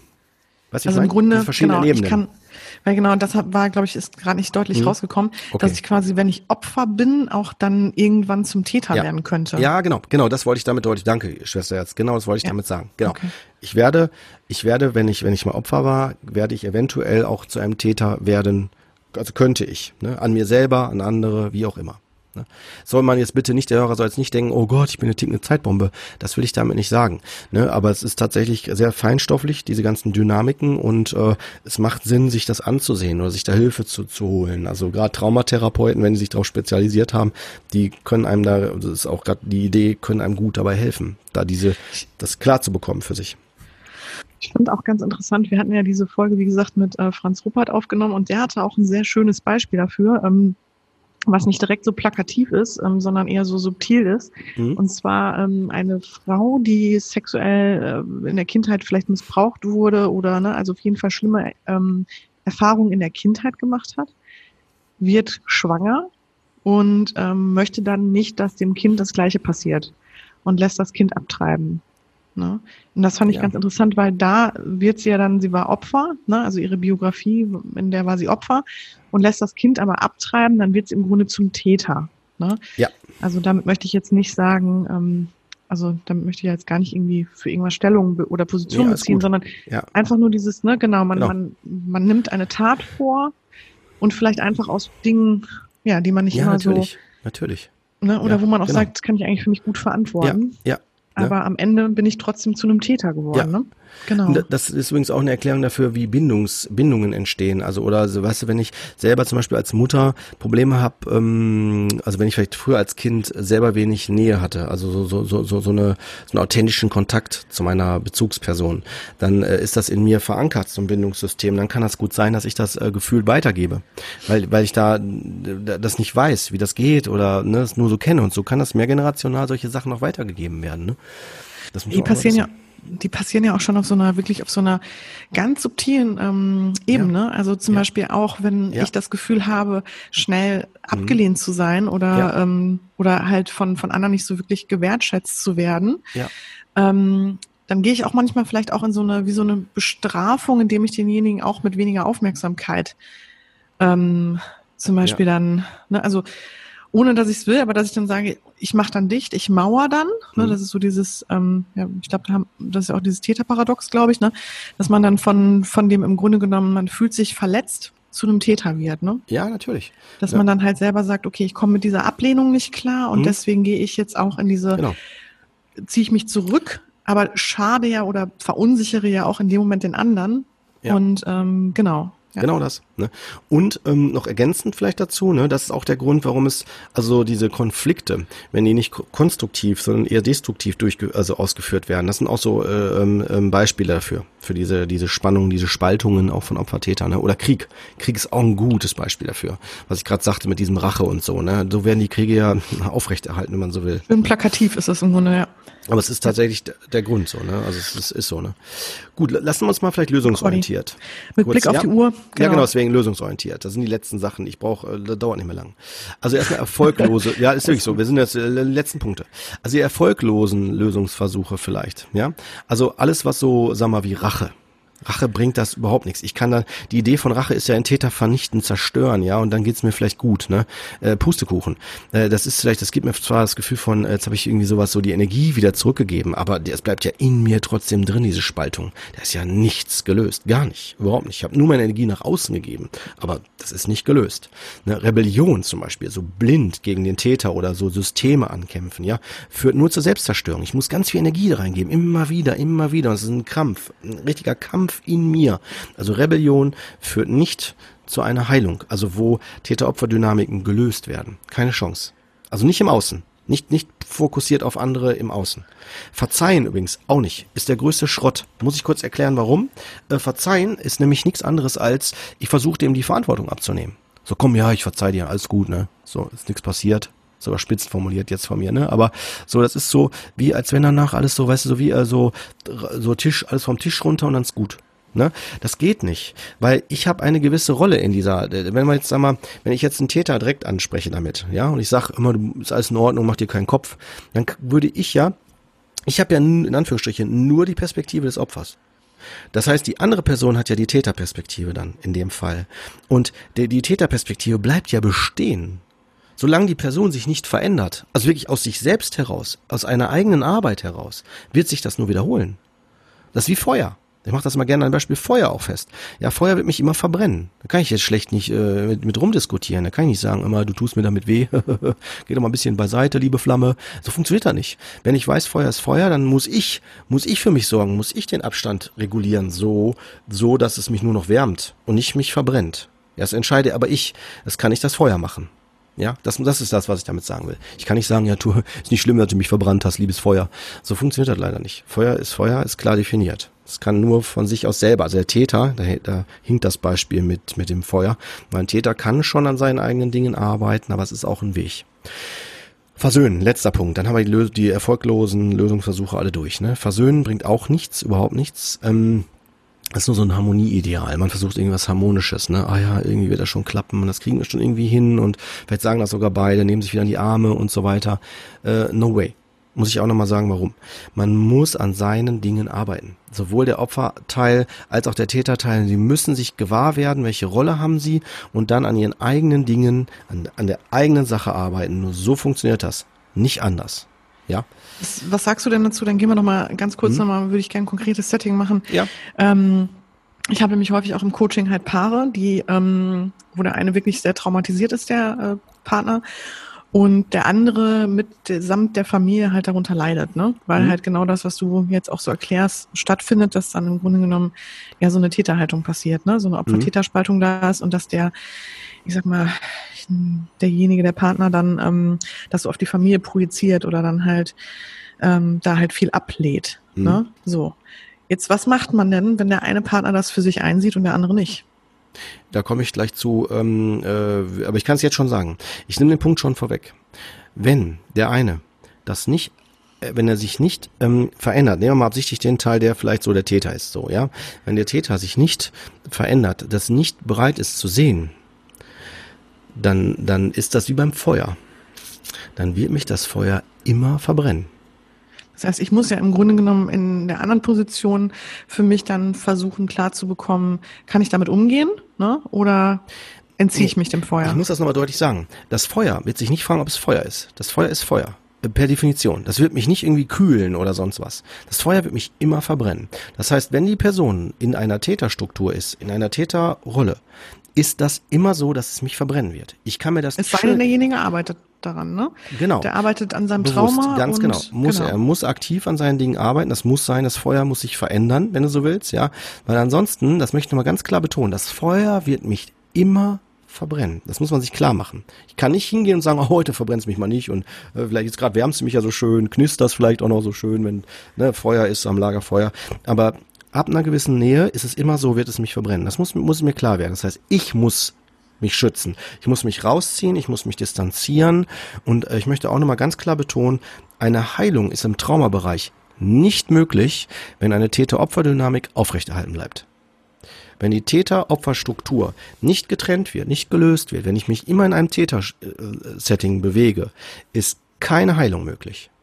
Ach so, das heißt, wenn ich jetzt quasi Opfer bin, also wenn ich jetzt Opfer eines solchen Täters bin, ja? Ja. Mich in so einer systemischen Struktur befinde. Ja. Und der Täter sich nicht verändert. Und ich, also der wenn die Rollen, wenn der Täter und die Opfer nicht an sich arbeiten und die Strukturen sich nicht verändern, wird keine, keine Heilung, Heilung, keine Heilung, die Symptome bleiben immer aufrechterhalten in unterschiedlicher Art und Weise, je nachdem, wie stark ich getriggert werde, wie beim Feuer. Je näher ich komme, umso mehr verbrenne ich mich. Das ist dann so. Interessant ist daran, finde ich irgendwie, dass ja eine Paartherapie dann ja schon fast ausgeschlossen ist, oder? Nicht unbedingt. Wenn beide daran arbeiten, ist es möglich, dass man das tatsächlich über eine Paartherapie macht, aber ich gebe dir recht, die meisten Settings, äh, bisher war das bei mir fast ausschließlich bei Paartherapien, war es so, dass es immer in eine Einzeltherapie übergegangen ist. Ja, macht ja auch total Sinn. Ja. ja. Ne? Aber interessant nochmal zu hören von dir, okay. Ja, muss ich nochmal so klar betonen, ne? Das ist tatsächlich so, weil viele sagen sich, oh, geht das nicht doch und irgendwie, ne? Aber nein, nee, nee, nee, ich muss mir das immer klar werden. Also wenn ich in einer Struktur bin, sagen wir, wenn der Partner mich schlägt oder so und ich bin da abhängig von, dann werde ich immer, immer wieder die Symptome haben. Allein schon, wenn der dann reinkommt, Schlüssel umdreht oder so, das ist halt, immer, ist halt so, es kommt die Angst und dann kann ich da zwar, habe ich da zwar Panikattacken, kann zwar wegen den Panikattacken in eine Therapie gehen, aber no way. Das ist, das, ich bleib, es, es bleibt immer in mir physisch existent. Ich gebe mich immer wieder in die Situation dann rein. Das muss mir einfach klar werden. Und es gibt Heilung. Das möchte ich mal sagen, konstruktiv.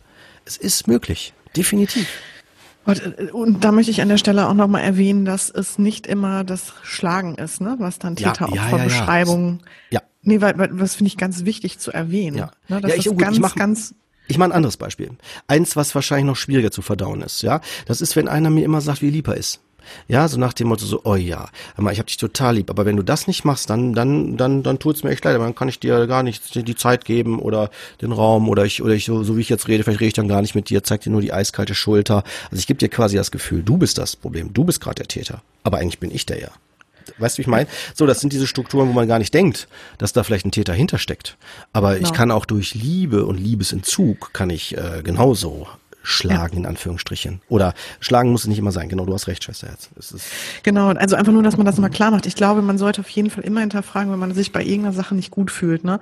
Also immer aufs eigene Bauchgefühl hören, das haben wir ja schon häufiger in den Folgen gesagt. Ja. Aber wirklich, ähm, solche Dinge passieren ganz oft ganz, ganz ja. subtil. Und ähm, wo man denkt, ja, er macht ja eigentlich gar nichts und so. Ne? Man ist halt immer so ein bisschen darauf getrimmt, nur wenn wirklich was ganz Klares passiert, wo ich ähm, ne, wirklich Gewalt zum Beispiel erfahre oder wo man definitiv sagen muss, das ist, da ist was Schlimmes passiert, erst dann ähm, ja. ist, es, ist es irgendwie eine schlechte Struktur, aber dem ist halt nicht so, ne? Ja. Ich würde jetzt noch zu den, äh, wie komme ich jetzt wirklich raus? Das würde ich jetzt noch am Ende gerne auflösen, ne, also wie man das machen kann. Ne? Auch wenn sich das jetzt vielleicht ein bisschen kitschig anhört, aber äh, ich möchte nochmal dem Hörer auch sagen und auch dir damit, Chess, ähm, das ist natürlich nicht so einfach. Du wirst das wissen. Ganz kurz noch. Hm? Ich habe noch eine wichtige Frage.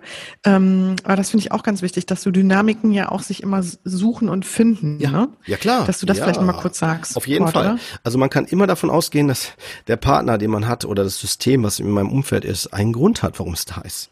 Ja, ich mache mal ein Beispiel wieder, ein plakatives Beispiel. Wenn ich Fußball, wenn ich Schalke gut finde oder Bayern oder was weiß ich, ist ja egal. Ich bin jetzt eh fußballneutral, bin da jetzt nicht so drin, aber wenn ich jetzt so einen, so einen Verein habe, werde ich natürlich mir auch entsprechend mein Umfeld suchen. Da hole ich mir jetzt nicht jemanden aus dem, wahrscheinlich aus einem anderen Verein, wenn ich jetzt nicht gerade familiär mit dem verheiratet bin. Aber worauf ich hinaus will ist, mein Umfeld hat einen Grund. Und wenn ich mich verändere, dann ist mein Umfeld, natürlich wird das immer wieder sensibilisiert, sich mit zu verändern, aufgerufen. Das passiert nicht im gleichen Tempo, das möchte ich nochmal betonen. Wer sich in ein Coaching, Coach oder, äh, sag mal, Psychotherapie-Setting begibt, ja, äh, da kann man nicht erwarten, dass das Umfeld sofort eins zu eins alles mitmacht, mitgeht und so. Das so funktioniert das nicht. Aber es ist möglich, aber es geht nur, wenn das Umfeld es sich auch wirklich dazu entschließt und auch dran arbeitet. Das, das ist so. Es geht meistens so, weißt du, wie beim Laufen. Erst der eine Fuß, dann der andere. Man kann nicht mit beiden Füßen gleichzeitig. Es geht genau, nicht. Ja. Nee, ich wollte ja? vor allem auch darauf hinaus, so. ähm, dass sich ja auch Täter und Opfer immer finden. Ja, das wollte ich damit auch sagen. Das wollte ich damit Beziehung. sagen. Auch da, ganz genau. Ne? Komplementäre Beziehungsgestalt, also es ist so, ganz genau. Ne? Es gibt diese Dynamiken, äh, bin ich voll bei dir, auf jeden Fall. Und auch da äh, kann, kann man dran wachsen oder man erkennt, dass es gar nicht kompatibel ist. Vielleicht auch noch nie war, aber ich konnte habe es mir nicht eingestanden, habe es nicht gesehen, wie auch immer. Ne? Übrigens für die Hörer, äh, wenn jetzt der eine oder andere denkt, ah, deshalb klappt's nicht oder wie auch immer, bitte nicht so kurzfristige, kurz, so schnelle ähm, äh, Reaktionen machen im Sinne von jetzt trenne ich mich, das war jetzt genau das, was ich hören wollte. Ne? Ich würde immer sagen, gerade bei langfristigen Entscheidungen, selbst wenn man einen Podcast hört mit so einem Thema, ja, äh, nicht sofort kurzfristig jetzt eine Entscheidung treffen, lieber dann äh, sich begleiten lassen. Also nochmal das nochmal vielleicht mit jemandem besprechen, der davon Ahnung hat, ne, oder äh, der einem dann eine Rückmeldung geben kann. Man sollte nicht langfristige Entscheidungen kurzfristig äh, treffen ne, weil die häufig auch nochmal ein Spiegel sind. Und man darf nicht vergessen, das haben wir auch in den Beziehungsfolgen schon gesagt, man nimmt sich eh immer mit in die nächste Beziehung. Also wenn man das selber nicht gelöst hat, hat man nur, sagen wir mal, das gleiche in grün, gelb, blau, lila und so weiter. Ganz äh, wichtig, ganz, genau. ganz wichtig. Ja. Genau. Ne? Ja. Erst bei sich, immer bei sich sein, immer bei sich hingucken und dann genau. Genau, kann überhaupt ja. erst die Beziehung angeschaut werden. Ne? Genau, und auch erst vielleicht auch eine Beziehung erst entstehen. Weil wenn ich die ganze Zeit immer nur funktioniert habe, überlebt habe, dann muss ich erstmal selber erst lebendig werden, bevor ich das erwarte von meinem Umfeld. Ne? Ganz genau. Gut, so, äh, Lösung. Aber. Ja, Lösung, pass auf. Also wie kommt man aus einer Opferhaltung raus? Erstmal die Opferseite. Wie kommt man aus der Seite raus? Also erstmal muss man das anerkennen, dass man überhaupt Opfer war. Das passiert in der Gruppentherapie immer sehr schnell, in den ersten Modulen. Das ist hart. Also das zu spüren, zu fühlen. Es ist wie eine Befreiung auf eine Weise. Also man merkt, man kommt in den Kontakt. Ja, aber es ist natürlich auch anstrengend. Das sage ich aber auch immer wieder in den Gruppen. Ne? Also dass es dann äh, geguckt wird, dass man da stufenweise Schritt für Schritt rankommt. An das Spüren, das Anerkennen. Ne? Aber es kommt gleich erst. Erstmal das Anerkennen. Hier oben. Anerkennen. Ah ja, war ich. Dann das Erkennen und Annehmen auch meiner Schädigung und den Ängsten und Schmerzen. Alles, was dazugehört. Dass das überhaupt aner anerkannt wird annehmen. Und dadurch, durch dieses Annehmen, Anerkennen, kommt automatisch das Fühlen, was ich gerade schon beschrieben habe. Dass das mehr gespürt wird. Das fühlt man körperlich vielleicht, dann auch emotional. Ne? Und es kommt dann, das ist der nächste Schritt und der ist wirklich gut, wenn der ist. Ja, also das ist dieses Mitgefühl für sich selbst.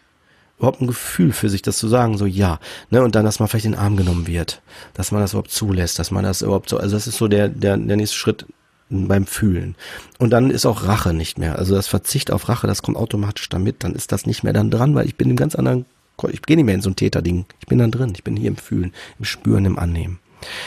Konkreter Ausgleich, das ist das, was Franz Rupert auch immer wieder gesagt hat. Das ist nicht immer möglich. Es wird kontrovers diskutiert, aber es geht um Wertschätzung, dass man nochmal versucht, diesen Ausgleich, dass es, dass man guckt, ist sowas möglich, ist auf jeden Fall, wenn das situativ denkbar ist und auch auszugleichen geht, wäre es auf jeden Fall eine wichtige Option, weil es hat auch was zu tun auf einer Täterseite mit einer Anerkennung.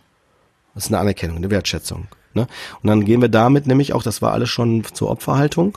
Ne? Jetzt gehen wir zur Täterhaltung, weil das, was ich gerade beschrieben habe, hört sich so einfach easy an, ist es aber nicht, sage ich jetzt schon. Ich würde noch mal gerne kurz ergänzen, ja, du bist ja sehr drin im Thema, ne? Noch ja. mal so ein bisschen, ähm, äh, genau, womit sich ja viele schwer tun, ist zum Beispiel jetzt, äh, sich sowas genauer anzuschauen, noch mal so ein Trauma, weil das ja wirklich einfach sehr schmerzhaft sein kann. Ähm, da würde ich aber gerne noch mal kurz ergänzen, dass es einfach auch ganz, ganz wichtig ist, ja.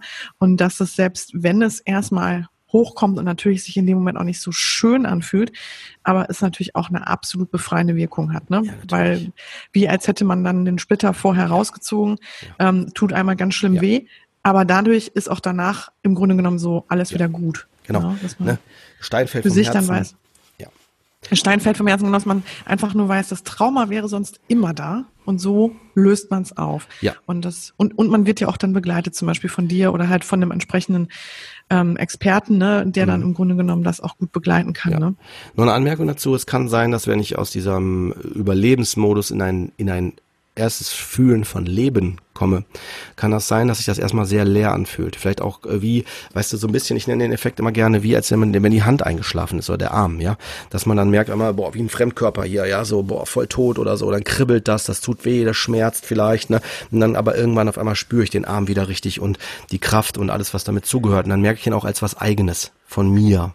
Ne? Das möchte ich damit einfach nochmal sagen. Also dieses, ähm, dass es eine Zeit braucht. Es kann sein, dass ich vielleicht erstmal so eine Leere fühle, vielleicht auch eine Hilflosigkeit, vielleicht sind dann Suizidgedanken, da haben wir ja schon eine Folge zu, Suizidgedanken ganz stark. Ne? Und das ist etwas, wo ich sagen würde, ja, nehmt die Suizidgedanken wahr, das ist gut, dass ihr die wahrnehmt und dann konstruktiv aber nutzen. Ne, konstruktiv heißt sich Hilfe holen, lernen damit umzugehen, nicht irgendwie das umsetzen. Suizidgedanken umsetzen ist ähm, immer destruktiv und nicht hilfreich und da würde ich auch immer wieder die Folge oder auch Fachleute empfehlen, ne? wenn man jetzt die Folge nicht hören kann oder wie auch immer. Ja, gut, dann ähm, würde ich vorschlagen, gehen wir noch zur Täterhaltung. Ja, der Bereich der Täter, was können Täter machen? Täter. Also wie, helfen, wie können die sich ja, helfen? Ne? Wie können die Täter aus dieser Struktur, aus einer Täterhaltung auch, genau, wie können die sich helfen, wie kommen die da raus? Erstmal das Erkennen, dass sie auch selber Opfer waren das Opfer sein, fühlen, wo sie Opfer waren. Das fällt sehr schwer, glaube ich, die Betroffenen, aber wenn man die an der richtigen Stelle bekommt, denen das spiegeln kann, dann geht das auch, dann kriegen die da einen Kontakt zu. Ne, dass sie das fühlen, das muss ich nochmal sagen, nicht wissen, sondern fühlen. Ja. Und das Anerkennen auch dann der eigenen Tat und äh, des, der, der Verantwortung, die damit dranhängt, das ist, meistens kommt das dann mit. Wenn nicht, dann muss man dann halt schauen, ne, wenn dann noch nicht so der Kontakt dazu da ist. Und damit geht's auch zum Anerkennen der eigenen Schuld, zu sagen, ja, und der persönlichen Schuld ich war das. Niemand anders, sondern ich war das. Also, dass man sich nochmal so klar macht und das, das fühlt. Und ich sag dir, Schwesterherz, äh, das ist bei den, den betroffenen Fällen immer auch sofort, dass es spürt sofort das Gegenüber, ob das ernst gemeint ist oder nicht. Das ist sofort dann klar mhm. und die Betro bei der betroffenen Person natürlich dann auch. Und damit auch das Zulassen der eigenen Ängste und der Scham, die kommen automatisch mit. Ne, und dann bekommt man auch Mitgefühl für das Leid der Opfer. So, das ist bei jedem anders, aber so, dass man aber das jeder auf seine eigene Art, aber dass das dann auch möglich ist. Und es geht dann auch um Bemühen für einen Ausgleich, wenn vorhanden mit gegen also für den Schaden, ne? dass man dann guckt, was kann man da machen, ne? Und auch Verzicht auf Sühne über den Schadensausgleich hinaus, also dass man sagt dann danach ist aber auch dann dann gut, also es braucht braucht sicherlich diese diese entsprechende Wertschätzung, aber danach ist dann auch ist das abgeschlossen. Sonst kommt man aus diesem Modus, dieser Abhängigkeit, diesem ne so nicht mehr raus. Das ist ja das, was auch kontrovers diskutiert wird hier mit, mit dem Bereich Deutschland, ne, was so die Judenverfolgung, den Ausgleich, Schadensausgleich und so weiter betrifft und so weiter. Ne, da gehe ich jetzt nicht drauf ein, auf die Details, aber ich will nur darauf hinaus, das sind so Dinge. Die Frage halt so, ne, wie lang ist, ist dann, bis dann irgendwann auch wirklich dann gut ist. Aber sonst ist man immer in so einer Abhängigkeit, so, so, so, so, einer, so einem Thema immer drin. Ne? Und dann, wie sieht denn überhaupt ein Leben jenseits von Täter-Opfer-Dynamiken generell aus? Ja, das muss ich nochmal betonen. W äh, Im Grunde genommen äh, ist es eine neue Beziehung, die dann stattfindet. Das ist echt so. Es ist wirklich neu. Wenn das nicht möglich ist, wenn die Täter-Opfer-Dynamik aufrechterhalten bleibt, muss man diese Beziehungssysteme eventuell verlassen oder sich davon distanzieren. Das ist so. Man muss von, von Personen Abstand nehmen, wenn man merkt, das ist nicht möglich. Man kommt aus diesen Dynamiken nicht raus. Die werden aufrechterhalten, ne, weil ansonsten ist es wie mit dem Feuer. Man verbrennt sich immer wieder. Ne, man kann nicht zum Feuer sagen, hör mal, jetzt äh, geh mal bisschen weg oder mach mal Platz. Das geht nicht. Ich muss, ich muss für mich dann sorgen, wenn ich betroffen bin. Ne? So.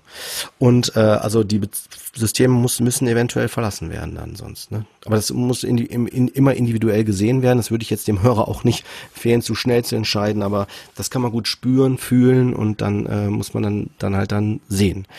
Dann halt äh, lernen, was ist überhaupt ein gesunder Selbstbezug, eine gesunde Autonomie, wie nehme ich mich selber wahr, wie kann ich mich auch gesund abgrenzen. Das fühlt man dann auch mit der Zeit. Zu merken, jetzt muss ich mich hier rausnehmen, das wird mir jetzt hier zu viel oder so. Es hat nichts mit Vermeiden zu tun. Es geht um wirklich ein bewusstes Sorgen für sich, wenn das zu viel wird. Eine Vermeiden ist was anderes.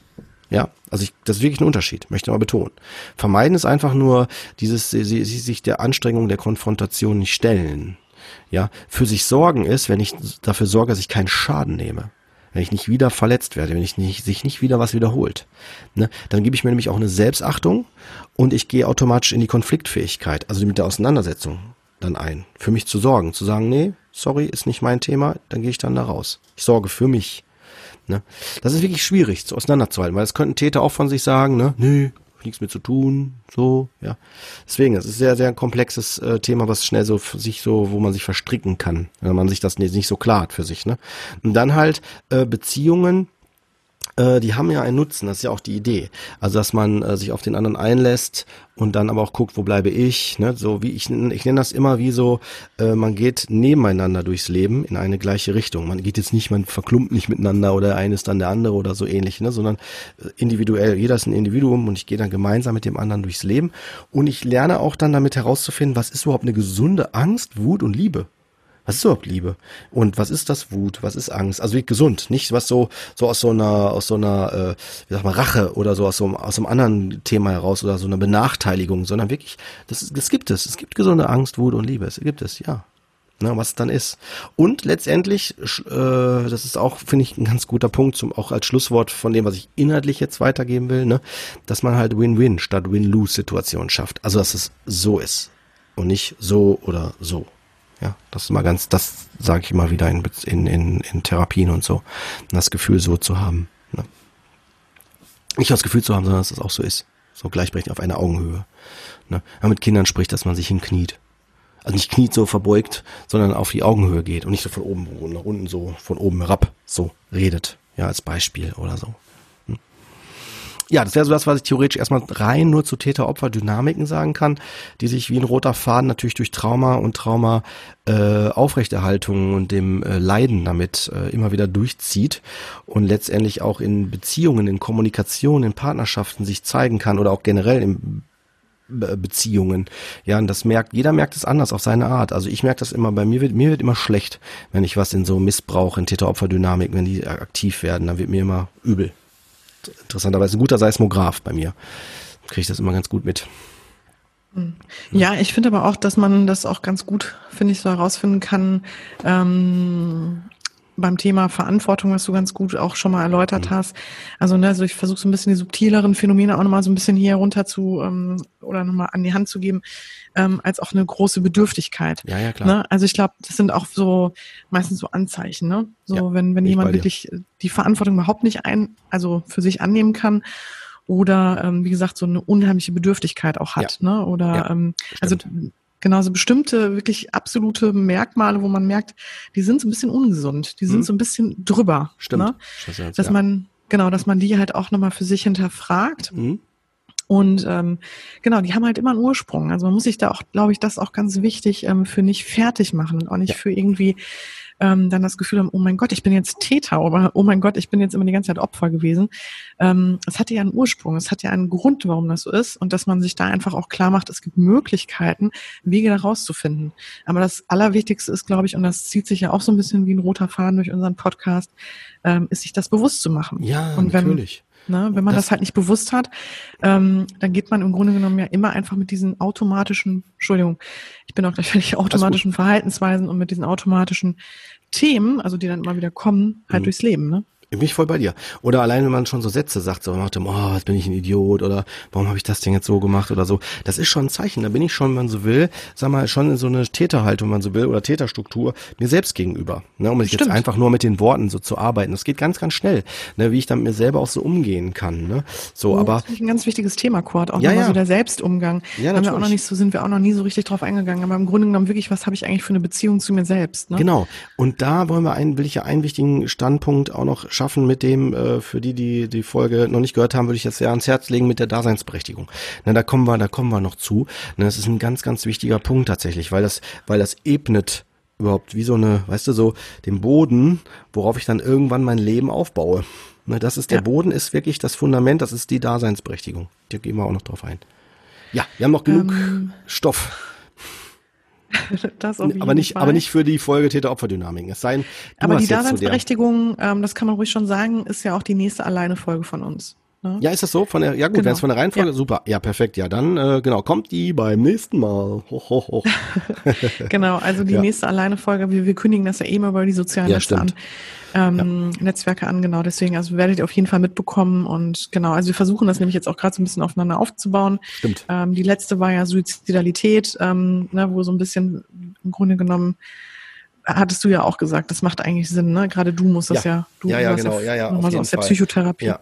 Ja, ich meine das, was wir, die, diese, genau, diese drei Bereiche, ne, Suizidalität, äh, Täteropferdynamiken, Daseinsberechtigung, das sind so die Basics auch in meiner Gruppentherapie zum Beispiel, ne?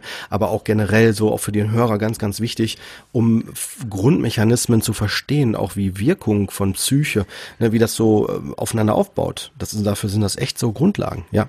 Hm, richtig. Mhm. Aber jetzt gerade auch aus deinem Bereich heraus gesehen wahrscheinlich. Ja, natürlich, Sport, auf jeden Trauma, Fall. Ja, ne? ja, definitiv. Das hat alles mit Trauma zu tun oder wie Trauma, sag mal, wie, wie auf einer feinstofflichen Ebene, wie das so, so, so verteilt. Da braucht man nicht unbedingt immer die Diagnose eines Arztes für oder so, ne, sondern wie das feinstofflich schon wirkt. Also wie schnell das gehen kann. Wie schnell ich mich bedroht fühle, auch meiner Existenz. Genau, dafür sind diese äh, drei Module sehr wichtig, ja, klar.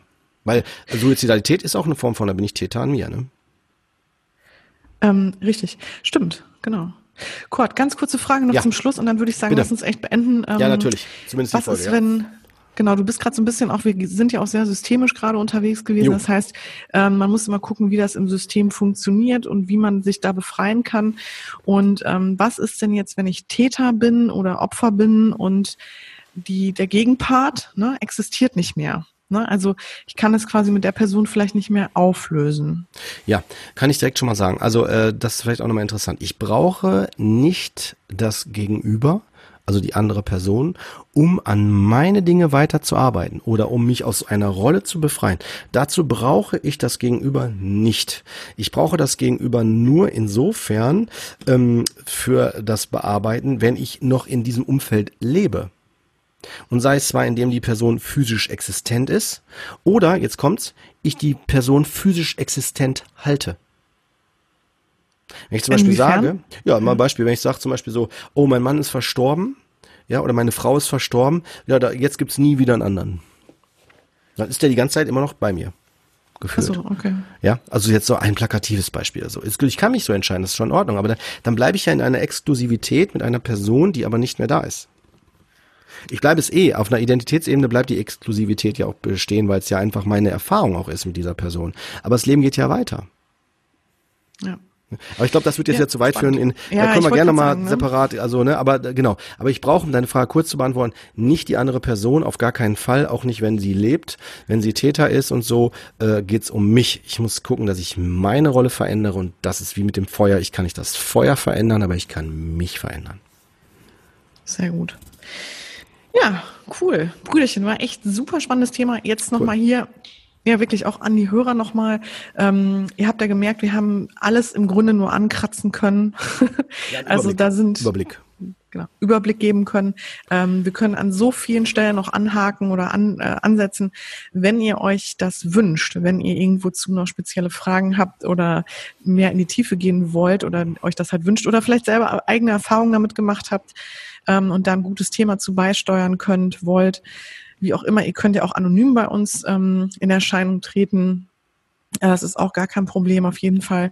Äh, gerne her mit allem, was euch so in den Sinn kommt und ja. weiterhilft und interessant ist. Genau. Und Ja, Cordy, ansonsten, ich danke Ja, dir echt total durch. für diesen, für diesen guten Überblick. Gerne. Gern geschehen. dein, und Einblick in die Arbeit von dir. Genau. Ja, ist ja mein, mein Herzensarbeit. Ja. Ja, cool. Dann euch allen noch einen wunderschönen Tag, Abend, was auch immer. Passt auf euch auf und äh, Brüderchen, du vor allem auch auf dich, ne? Ja, Dito, ne? Einen schönen guten Abend. Bis dann. Tschö. Ja, tschöle. Das war's. Das war Psycho trifft Coach, der Podcast, der Sinn macht. Wir möchten euch damit unterhalten, inspirieren, informieren und bewegen. Und wenn wir das schaffen und ihr uns bei unserer Arbeit unterstützen oder einfach nur euer ehrliches und konstruktives Feedback an uns loswerden wollt, dann freuen wir uns über eure Sterne oder Rezension bei iTunes. Es hilft uns aber auch, wenn ihr unseren Podcast über die sozialen Netzwerke teilt oder einfach mit Freunden und Bekannten drüber sprecht. Denn das ist unsere einzige Möglichkeit im Grunde, als werbefreier und unabhängiger Podcast sichtbarer und wahrgenommen zu werden und somit natürlich auch mehr Menschen zu erreichen. Zudem bekommen wir so euer wertvolles Feedback mit, das uns dabei hilft, unsere Themen so zu gestalten, dass sie euch fesseln und einen echten Mehrwert bieten. Wir freuen uns auf jeden Fall sehr über eure Unterstützung. Tausend Dank. Passt auf euch auf und vor allem bleibt gesund. Bis zum nächsten Mal, ihr Lieben. Wir freuen uns drauf. Yeah.